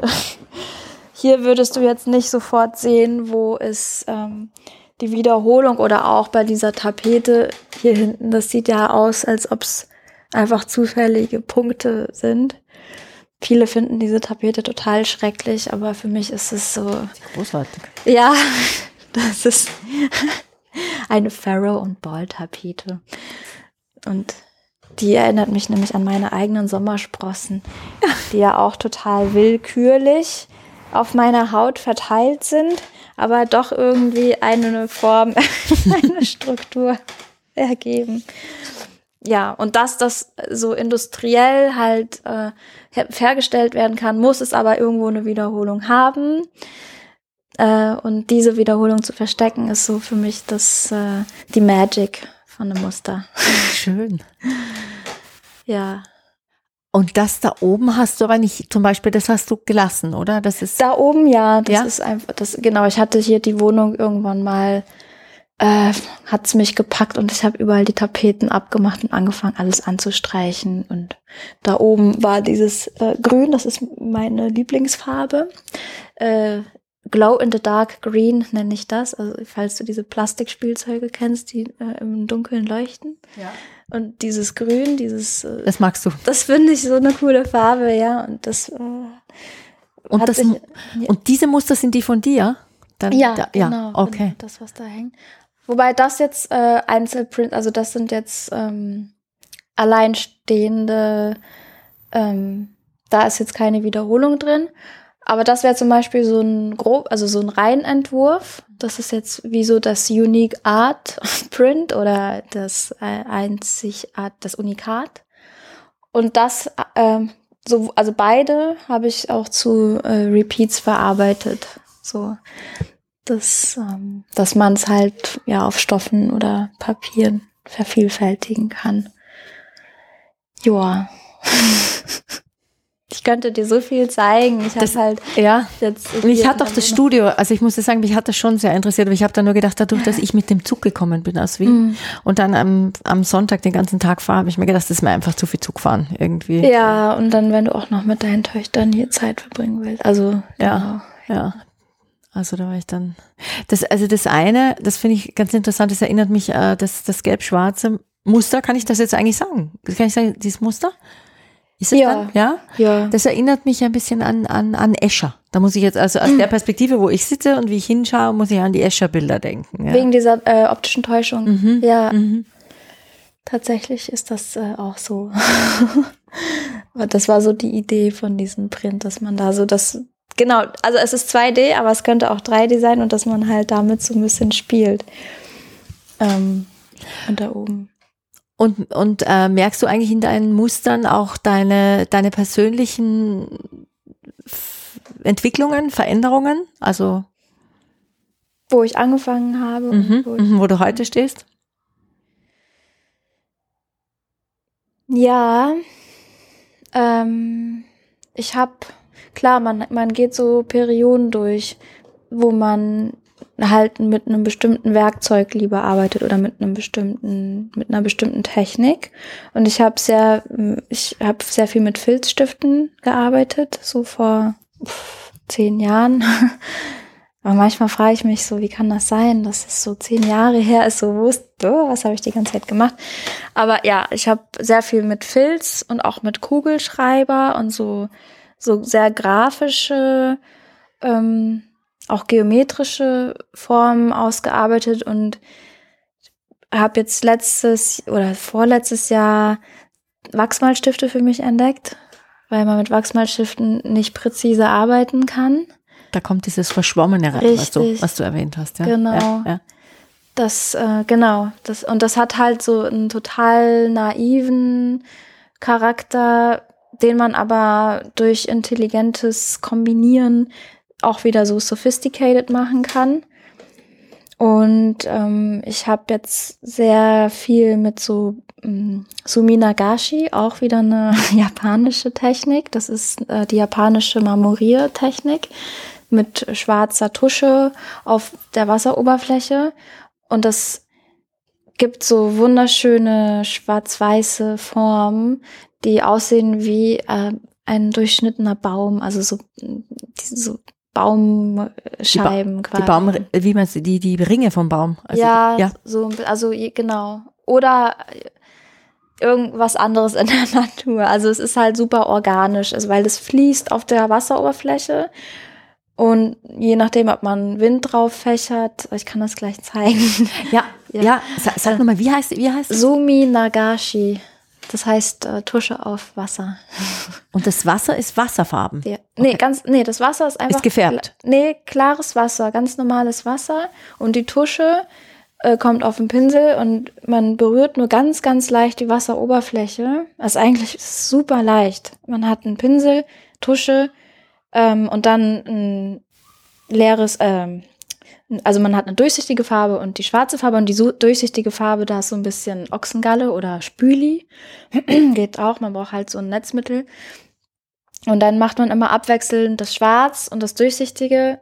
Und man berührt nur mit dem Pinsel Spitze die Wasseroberfläche und dann läuft das halt so auf der Wasseroberfläche und entwickelt einfach diese schönen Strukturen. Dann kann man so einen Abdruck damit machen. Ähm, und das sind dann so, ja, Strukturen einfach, die man dann weiter verarbeiten kann zu Mustern.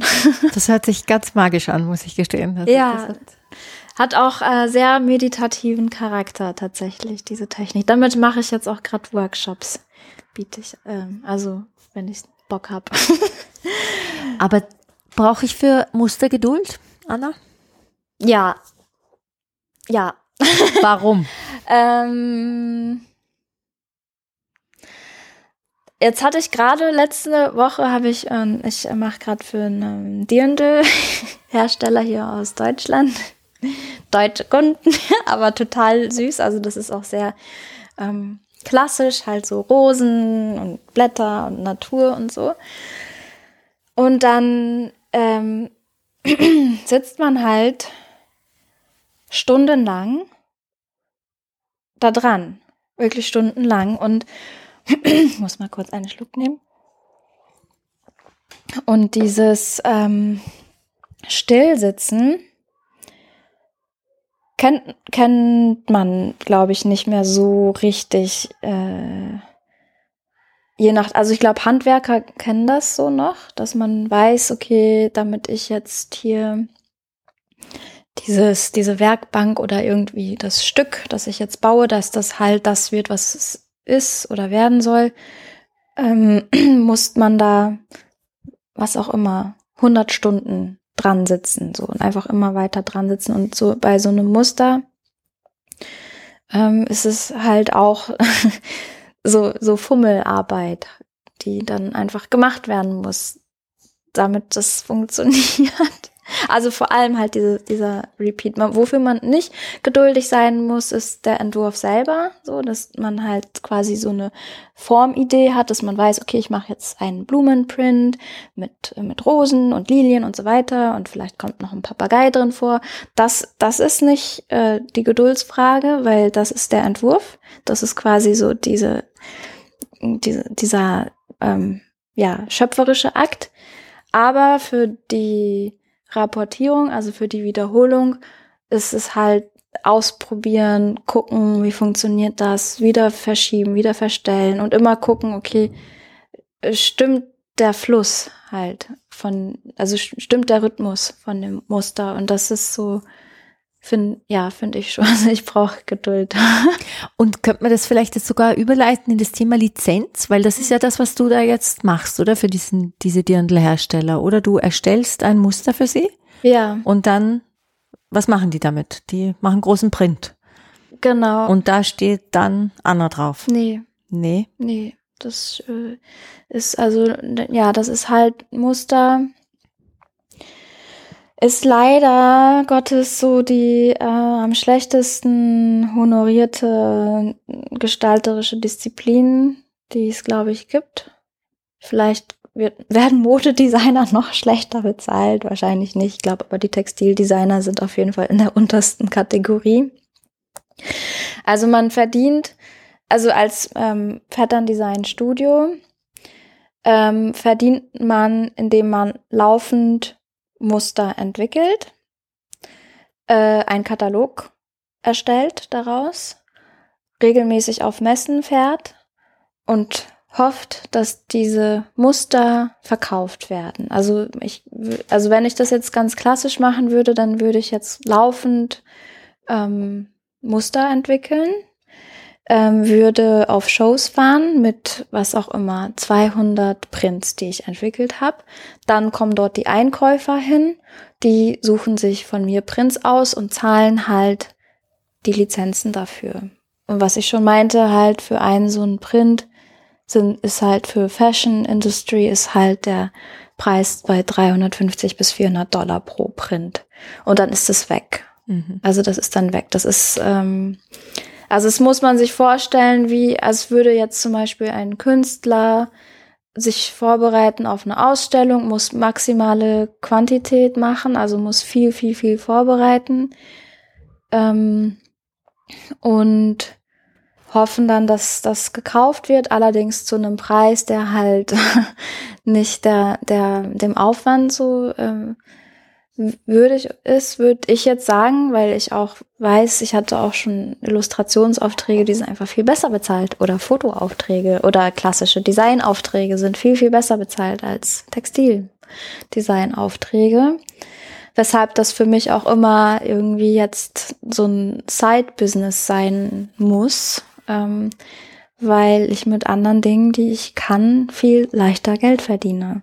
Tatsächlich. Und ähm, was halt hinzukommt, weil eben Muster an diese Modeindustrie so eng verknüpft sind, konkurriere ich halt mit Indien und China und da ist halt Arbeitskraft, äh, ja, kostet anders, weshalb viel nach dahin ausgelagert wurde, also sowohl ähm, der Entwurf von Stoffen, also als auch natürlich die Produktion.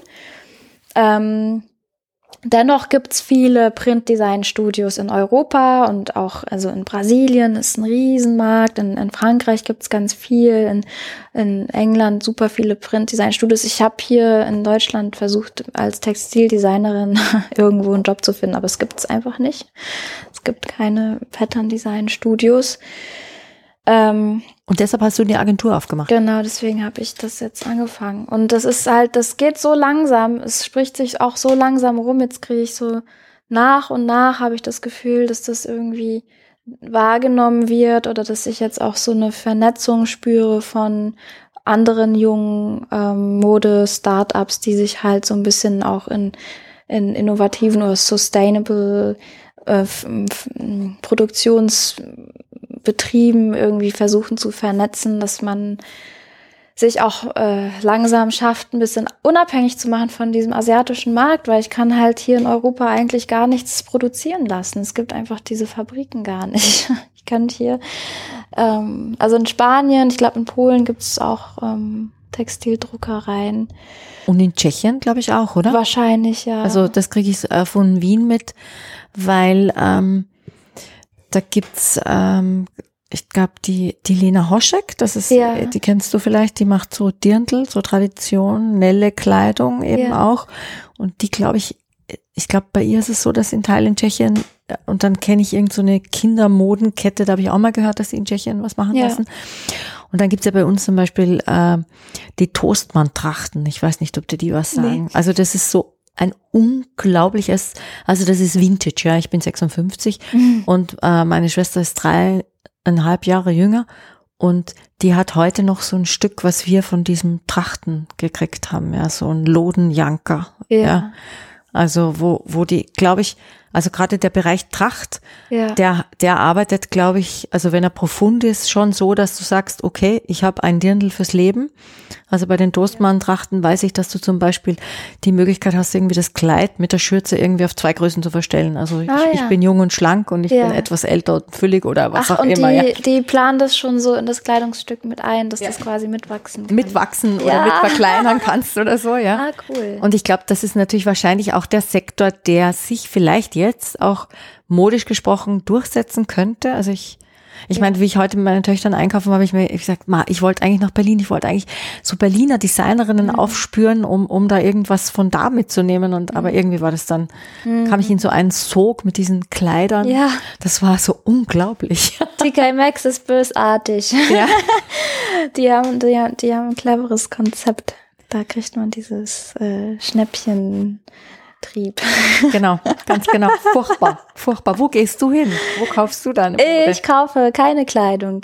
Ich habe seit, also wenn ich Kleidung kaufe, dann tatsächlich bei Humana oder ähm, beim Resales. Ich habe auch ganz viel in Wien im, im Secondhand, Ja. kaufe ich auch, also Humana und, Ja. und so. Also Und es war jetzt wirklich ein. Ausflug heute so. Ja. Aber nur mir hat man irgendwie gesagt, dass es so eine japanische Kette hier gibt, Uniqlo, Uniqlo, das, und ja. dass das auch so gut sei. Ja, das wird auch super angenommen. Das sieht man, das äh, tragen die Leute auch viel. Das erkennt man dann so, die, so eine bestimmte Jacke, die dann sehr viele Leute haben oder so. Aber das ist, also Uniqlo ist halt für mich Uniform. Das sind einfach so die Standard, Standardklamotten, so, wo man halt nichts falsch machen möchte halt, ne, so dieses so, bloß nicht sich in der Kleiderkiste vergreifen und so. Und ich weiß, ich bin halt so ein bisschen extrem, weil ich ziehe auch, glaube ich, manchmal Sachen an, wo sich Leute dran stören. Wie, So. wie kann das sein? Was ist das? Ach, also, weil ich habe Freude an Textilien äh, und Farben und Mustern. Und ähm, für manche Leute ist das einfach too much. Die finden, also das nicht, dass ich das jetzt irgendwie, dass das jetzt irgendwie verurteilt wird oder so, aber ich mehr, also ich kann jetzt so eine totale Grobkord-Hose in so äh, braun-grün zu einem äh, äh, hellrosanen Seidenblüschen tragen, das irgendwie so ein so, so einen femininen Print hat und so. Und das ähm, trauen sich halt viele nicht. Und vor allem, ich bin ja auch kein Model oder so. Also ich, also ich bin ja jetzt auch nicht, also ich bin, weiß auch nicht, es, es ist, manche sind dann so, ah, das trägt doch so doll auf, das würde ich niemals tragen. Ist doch scheißegal. Also es ist jetzt irgendwie, ist doch cool, sieht doch lustig aus, hat doch eine Form, hat irgendwie, es fühlt sich cool an, so. Und äh, es fühlt sich auf der Haut cool an, wenn man Seide anhat, so. Fühlt sich einfach cooler an als äh, Polyester, so. ähm, und solche Kleidung könnte ich mir halt neu überhaupt gar nicht leisten. Ähm, ja, und dadurch, dass jetzt, also jetzt gerade halt, ähm, wenn wir über Kleidung sprechen und Produktion, meine Schwester hat, ist Maßschneiderin und durch ihre Ausbildungszeit ähm, durch hat man, habe ich dann halt noch mehr irgendwie gesehen, wie ja, wie viel wir eigentlich verloren haben an unseren eigenen kulturellen ähm, Aktivitäten, dadurch, dass wir halt diese Kleiderproduktion komplett abgegeben haben, weil das so das ist, was wir am allerersten von uns zeigen können, ähm, der Welt, so, weil das sind halt wir, das sind unsere Körper, ähm, und das ist einfach schön, wenn man Kleidung anhat, in der man sich äh, richtig gut fühlt. Und man fühlt sich aber eigentlich nur richtig gut in Kleidung, wenn die halt perfekt sitzt so. Und die kann nur perfekt sitzen, wenn man sie maßschneidert. Fertig. Und ähm, das heißt, ja. hast du dann schon äh, Muster entworfen für Stoffe, die deine Schwester verarbeitet? Das haben wir schon äh, hier und da mal ausprobiert. Also eigentlich war mal äh, die, äh, der, die Vision, dass ich halt die Textilien mache und sie macht Schnitte. Aber sie ist jetzt Mama geworden und die macht jetzt erstmal schöne Menschen. und dann können wir weiter gucken. Aber äh, ähm, genau, wo waren wir jetzt mit den?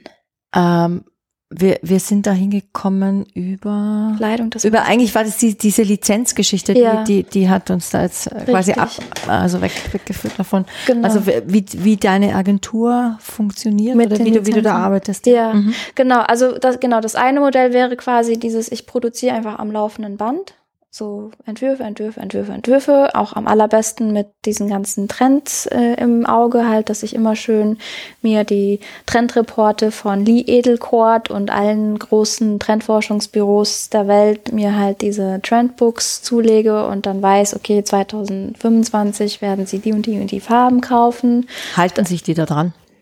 Ja, irgendwie schon. Es ist irgendwie so ein Diktat. So, wer gibt es vor? Wer, wer, gibt es vor? Also mir sagt das jetzt gar nichts, diese, diese Magazine. Ach, die, ähm, es gibt Lee Edelkort. Lee Edel, ja, Lee Edelkort. Das ist so eine der berühmtesten Trendforscherinnen der Welt. Sitzt wo? Die ist in Paris. Sie ist eigentlich äh, Holländerin, Niederländerin, glaube ich, ja.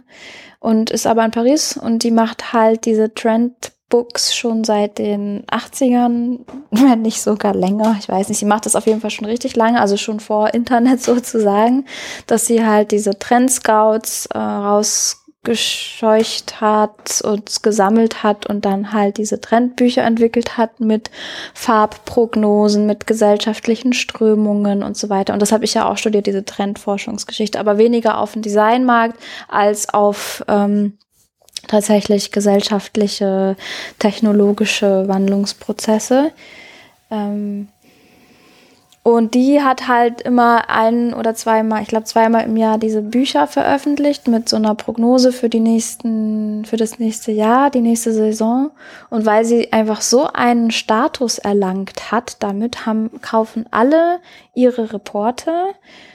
Äh, und halten sich halt einfach daran, aus Angst dann irgendwas falsch zu machen, halt daneben zu liegen. Und dann ist es halt so, dann ist es halt so konstruiert. Also jemand, es gibt immer jemand so ein bisschen den Takt vor. Und natürlich die großen Modehäuser, sowas wie Chanel und also so wirklich diese Visionäre, die machen natürlich äh, auch ihre eigene Konzeptarbeit, wobei sich die das durchs Internet hat sich das alles verändert. Also das ist alles ein einziges Klauen und sich gegenseitig bedienen, zitieren.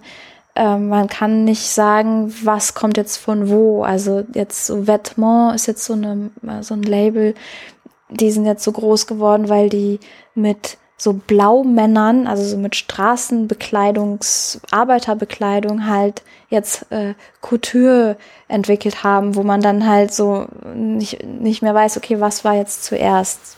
Ähm, aber genau, mit diesen Trendbüchern kann man dann halt sich vorbereiten auf bestimmte ja, Farbwelten, Formwelten, ähm, Lebenswelten und danach entwickelt man dann halt Kollektionen und dann könnte ich quasi produzieren, produzieren, produzieren und dann auf Messen fahren und die verkaufen, die Lizenzen. Ich hatte halt das Modell gemacht, dass man die, die, äh, die Lizenzen digital verkauft, aber dafür bin ich zu klein.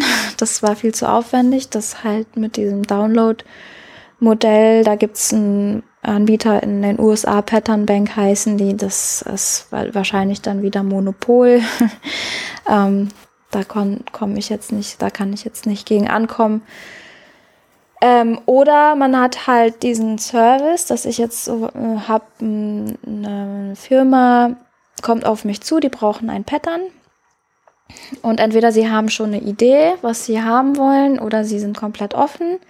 Und dann ähm, mache ich Entwürfe und dann gibt's halt einmal diese Entwurfsvergütung, die Zeit, die ich dafür brauche, dieses Muster zu gestalten, plus dann die Lizenzgebühr. Also es ist teurer, wenn jemand quasi explizit äh, ein Muster anfragt. So. Ähm, aber dann hast du auch, also dann hast du es auch dem Kunden oder der Kundin gegeben, dann ist es auch weg, dann darfst du es auch niemand anderem geben. Genau. Mhm. Aber das, ist es gut? Ist das, ist das? Ja, also ähm, so ist das halt. So ist das mit Design immer. Ähm, was halt nicht so gut ist, dass viele Leute ähm, das nicht wissen, dass man halt als Gestalter Lizenz durch Lizenz verkauft, ähm, dass man das berechnen muss sozusagen. Also viele denken halt, dass man, indem sie meine Arbeitszeit bezahlen, dass es quasi die Vergütung ist. Fürs Produkt. Genau, aber dass man, also weil zum Beispiel so ein, für, für ein Branding jetzt, da kann man es noch besser beschreiben, wenn man jetzt eine ein Marke kreiert, äh, und man braucht ein Logo und einen Namen und alles und dann ist es einfach ein Wert, der kreiert wird von einem Designer, mit dem diese Firma Jahrzehnte bestenfalls arbeitet, so. Und für den Designer muss dann eigentlich ein Lizenzvertrag abgeschlossen werden oder es muss einfach eine Lizenzgebühr gezahlt werden, so wie es überall gemacht, also Film, Fernsehen, überall, es werden ja diese, diese Royalties halt verkauft und äh, das muss halt ein fairer Betrag sein. Ähm, und es geht nicht.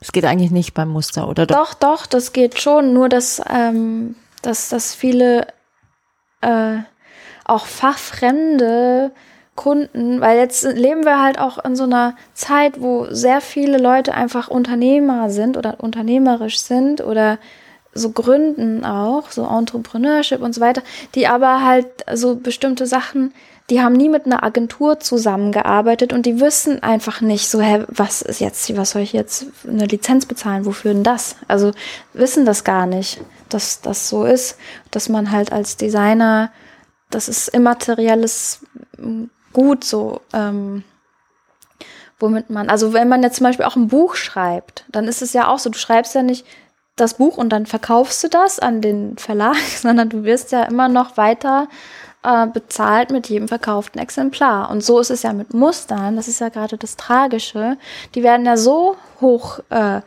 ähm, produziert. Also es gibt diese Geschichte von, also Ikea zum Beispiel, die haben ja auch eigene Stoffe. Und die hatten, äh, es gibt, die haben auch äh, süßerweise da ein Buch veröffentlicht. ähm, aber wenn man das Buch durchliest, also das finde ich eigentlich noch ganz ehrlich von Ikea, dass sie das auch veröffentlicht haben das ist so eine Designergruppe gewesen, zehn Gruppen hießen die und das waren alles Textildesigner in ähm, Schweden, die sehr viele Stoffe für Ikea gemacht haben äh, und haben halt dafür irgendwie was auch immer 400 Kronen, ich weiß nicht wie viel das ist, aber die haben halt so einen Mini Preis bekommen für diese Stoffe ähm, oder äh, Stoffentwürfe und Ikea hat halt teilweise diese Stoffe kilometerweise verkauft und produziert und nachproduziert und nachproduziert. Also sie haben es einmal gekauft und sie können es immer, immer wieder nachdrucken, nachdrucken, nach. Und das ist halt, das Design ist halt das, was das, diesen Stoff überhaupt erst wertvoll macht, so.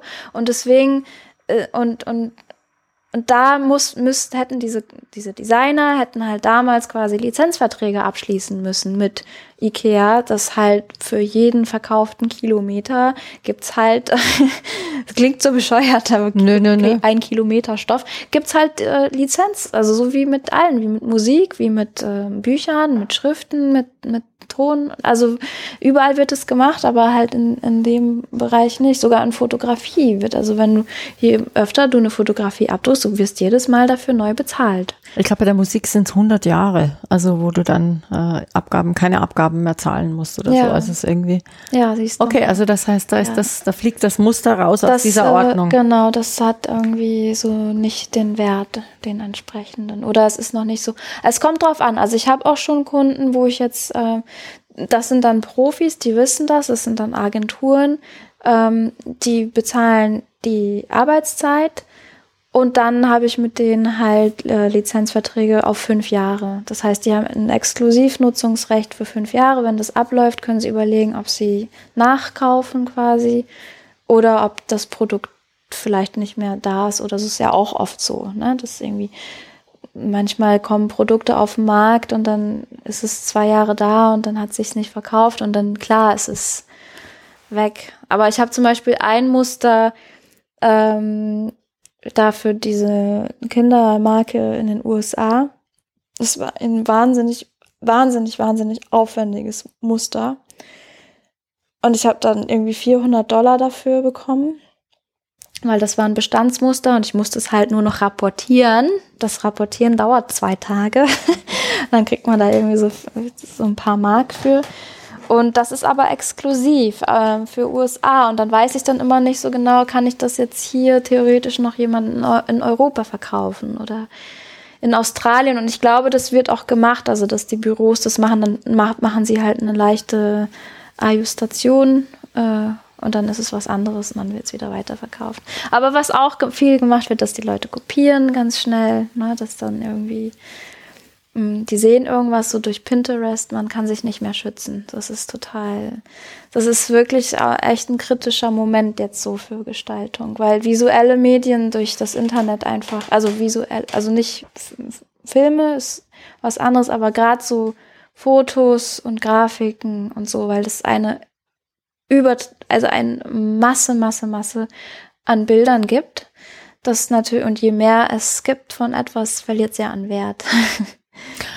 Ja, aber ich frage mich dann, ist es nicht auch ein Stück weit demokratischer, wenn sozusagen jeder auf das Muster zugreifen kann? Ja, also jetzt abgesehen vom Schöpf, von der Schöpferin und von dem, ist natürlich auch irgendwie, ähm, verliert das äh, diesen, diesen exklusiven Touch. Also das hat vielleicht auch, weiß ich nicht, äh, so eine,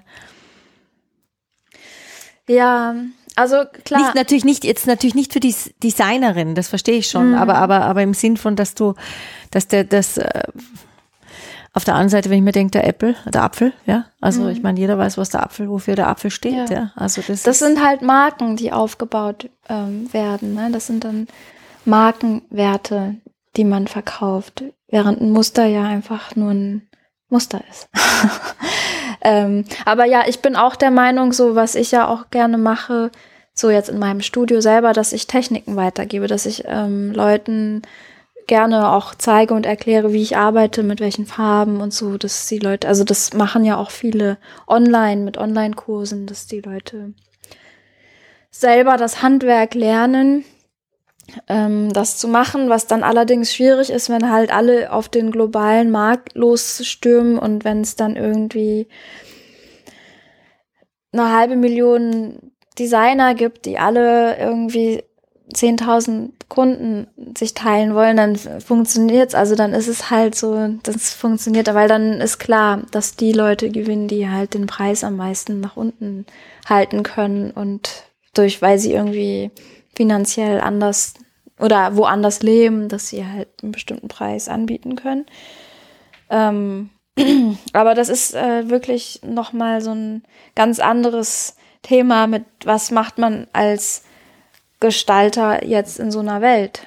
Ähm, weil mit dieser ganzen Content-Maschine, die wir uns gebaut haben, mit sowas wie Instagram, Pinterest, ist ja auch jeder Gestalter permanent gezwungen, schon fast, neu zu machen, zu machen, zu machen, zu machen. Also und ich sehe auch, es gibt so viele wirklich, wirklich tolle Gestalter, die auch ähm, so viel machen. Also und es wird immer sofort rausgesendet. Also da wird überhaupt nicht, ähm, also es wird immer gleich rausgeholt, äh, also Release sozusagen. Veröffentlicht. Richtig.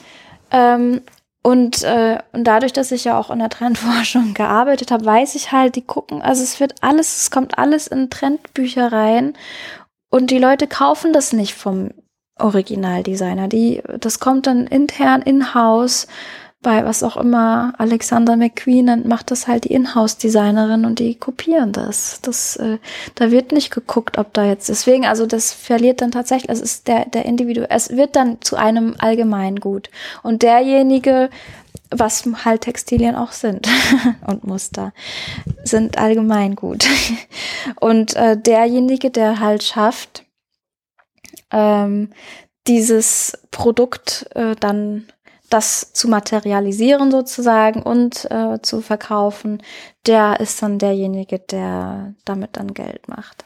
So. Mhm. Von daher, wenn ich jetzt sagen würde, okay, ich möchte jetzt unbedingt ähm, dass ich voll von meinen Text, also dass ich das so vollwertig mache, müsste ich jetzt sagen, okay, ich baue jetzt daraus eine Marke auf mit eigenen Textilien, mit eigenen Produkten. Ich müsste halt in die Produktion gehen, so. Also es ist ein anderes Modell. Also ich kann natürlich auch diesen Lizenzmarkt machen, der allerdings nicht zu meinem Manifest passt, weil ich dann halt Du kannst ruhig oben andrücken, wenn es dir ah, wegrutscht. Also du kannst ah, oben ja. drauf drücken. Ah. Genau, weil ich dann so, so trendgetrieben und schnell, schnell, schnell, schnell, schnell arbeiten musste. Aber dadurch, dass ich halt dieses, ähm, diesen Beauty und äh, spirituellen Wert äh, habe in meinen Arbeiten, äh, müsste ich quasi in Eigenproduktion gehen. Und das ist jetzt so ein bisschen die Frage, ob ich das noch mache und wann und in welchem Bereich werden es äh, so mache ich äh, mehr Papier oder mehr Textil oder gehe ich äh, gehe ich in die Rohstoffe sozusagen, also in Metaware und Rohware oder gehe ich wirklich in fertige Produkte, das heißt Kleidungsstücke. So, also oder Keramik oder Wohntextilien. Schön. Aber das heißt, du kannst ja auch noch, da ist ja noch ein bisschen. Ja. Hast du vom Manifest alles gesagt oder ist da noch was offen geblieben? Mm, also, Timeless Beauty, Patterns. Monster Patterns is about the power of repeated imagery. Handmade, also genau, dass ich meine Entwürfe per Hand tatsächlich mache und dass man das auch sieht. Äh, und das hat eine ganz andere Ästhetik als ähm, computergenerierte Grafiken. Ähm, und selbst wenn man halt mit Tablets schon so Handzeichnungen am Screen machen kann, ist es nicht dasselbe. Und alles, was imperfekt ist, was handgemachtes ist, äh, handgemacht ist immer auch ein bisschen imperfekt und dadurch lebt es. So. Äh, und deswegen, genau, das ist so ein bisschen meine Formsprache und dann dieses äh, analoge, halt, dass ich sage, okay, klar, es ist eine technische Datei, so ein Muster, aber sie soll nicht, sie ist nicht konzipiert, am Bildschirm zu existieren, sondern sie muss dann haptisch gemacht werden durch einen Stoff oder durch ein Papier oder eine Tapete. Und dann kann man sie anfassen. und darum geht's, genau, dass man es am Ende anfassen kann. Und was habe ich hier noch? Also, weil man kann ja mit, also mit Musterdesign, man kann ja drucken, man kann sticken, man kann färben, man kann äh, 3D drucken. was kann man noch? Muster, ähm, Carving. Ähm, Ausschneiden. Ja, ja. genau. Oder ja. es gibt so abgefahrene äh, Methoden, wie man auch Textilien, dass man ausbrennen kann, dass so Transparenzen entstehen. Also man kann schon ähm, ja, mit Material einfach viel geiler arbeiten als mit einem Bildschirm so. Bildschirm ist geil, weil da, also deswegen lieben Leute auch Bildschirme, weil die Farben leuchten, was sie halt auf minderwertigen äh, Qualitäten nicht tun. Wenn man nämlich ein Buch kauft heutzutage, ein, ein buntes Buch, äh, was ja fr früher ein totales Kostbarkeit war, aber wenn man heutzutage bunte Bücher kauft, die sind zwar bunt, aber sie sind nicht so bunt wie der Bildschirm, weil die Farben nicht leuchten. Deswegen ist, glaube ich, auch so diese Faszination von Instagram und Pinterest auch allein nur schon diese Farbqualität. Äh, ähm, ja. Was ich ja auch jetzt lustig finde, das ist, dass du sagst, du, du willst die Muster. Ich frage mich gerade, kannst du mal den, den komplett umdrehen? Was denn? Dreh den mal komplett um, dass das von der anderen Seite ist. Ich frage mich nämlich gerade, weil du das irgendwie. Hast du da. Warte mal. Darf ich mal ganz kurz? Ah, okay. Haben wir das, haben wir das falsch gemacht? Das wäre ja furchtbar. Ja, jetzt, wahrscheinlich ist es jetzt auch. Ist das, tust du dich da leichter, weil du jetzt, weil du jetzt, äh, ich, weil ich das am Kopf halt, wahrscheinlich ist es jetzt so langsam, dass ich anfange, unter den Kopfhörern zu schwitzen. Ja, ja, okay, I'm sorry. Nein, sorry. nein alles nein, ich würde, ich würde, ich wollte nur den einen Satz nämlich noch sagen, dass, also, dass das so lustig ist. Ich habe gehört, der letzte Sinn, der uns verlässt, wenn wir sterben, ist der Tastsinn. Ach was. Und jetzt sagst du? Ja. Dass das, du hast so einen schönen Satz vorhin gesagt. War das das Muster am Leben oder wie war das nochmal? Ach so, wenn es dann, also das ist dann ähm, taktil, also dass man es dann anfassen kann, dass es analog wird. Also genau, weil, weil ähm, ja, Muster, Ornamente, also es ist halt immer, das ist ja nicht, äh, das ist ja nicht kreiert, damit das dann ein Blatt Papier ist, das man an die Wand hängt, sondern das ist ja immer eigentlich für, für irgendeinen Gegenstand. Ob es jetzt ein, ein Kleidungsstück ist oder ein Nutzgegenstand oder ein dekorativer Gegenstand, aber es sind halt Sachen, die man in die Hand nehmen kann und idealerweise auch mit einer Struktur, sowas wie dieser Teller zum Beispiel, ne? Ähm, was äh, so eine afrikanische ähm, Wickeltechnik ist. Und das ist ja auch ein Muster. Das ist sogar ein richtig geiles, das ist dieses Universums, ähm, ich weiß nicht, wie es heißt, aber das sind so die, diese Warp, diese Magnetfelder der Erde. Das müsste der Lothar als ja. Naturwissenschaftler. Ach so, okay, genau. Ja, weil das, genau, die Erde hat ja diese Magnetfelder und so ein bisschen, das ist auch so, ein, so eine Universalstruktur. Ähm, und äh, ja, man will halt, also wir sind halt ausgestattet, wir sind ja das, das der Hightech hier, ne? Wir sind, wir Menschen haben halt diese Superpowers und nicht die Maschinen. Wir können Sachen schmecken, riechen, sehen, spüren, fühlen. Wir können Sachen äh, fühlen, die man halt auch nicht beschreiben kann, so, weil das, wir haben Sensoren und und diese, gerade, dass wir diese Hände haben, ist ja auch so, das äh, haben Vögel nicht. Oder halt so die, dieses, ähm, ich wollte mal, mal gucken, ob es irgendein Tier gibt, das äh, so Artefakte in so einer Menge herstellt wie Menschen. Weil das ist so, nur dadurch, dass wir halt so viel mit unseren Händen arbeiten, sind wir überhaupt hier. Weil dieses, dieses taktile, und dann komme ich wieder zu diesem, okay, damit ich mich konzentrieren konnte im Unterricht, musste ich was mit meinen Händen machen, damit ich irgendwie motorisch äh, beschäftigt bin, dass überhaupt irgendwie so eine so eine mh, mm, lineare Geschichte in meinen Kopf reinkommen kann.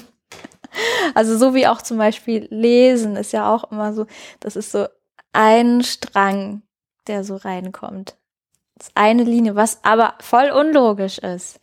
Weil, also finde ich, weil man eigentlich 360 Grad Input als Mensch hat. Ja, das Lustige ist, sogar beim Lesen kannst du ja die Buchstaben vertauschen und wir können immer noch lesen. Ja.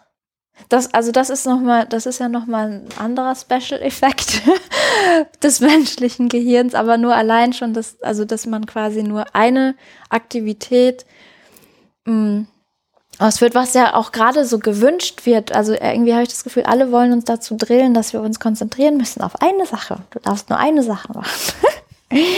darfst nicht zu viele Interessen haben, weil dann versteht das niemand. also so immer so dieses Mono, äh, du darfst jetzt nur noch Geschichten schreiben über Affen oder was auch immer. Also eine Sache machen und das äh, finde ich ist so anti äh, unserer Natur.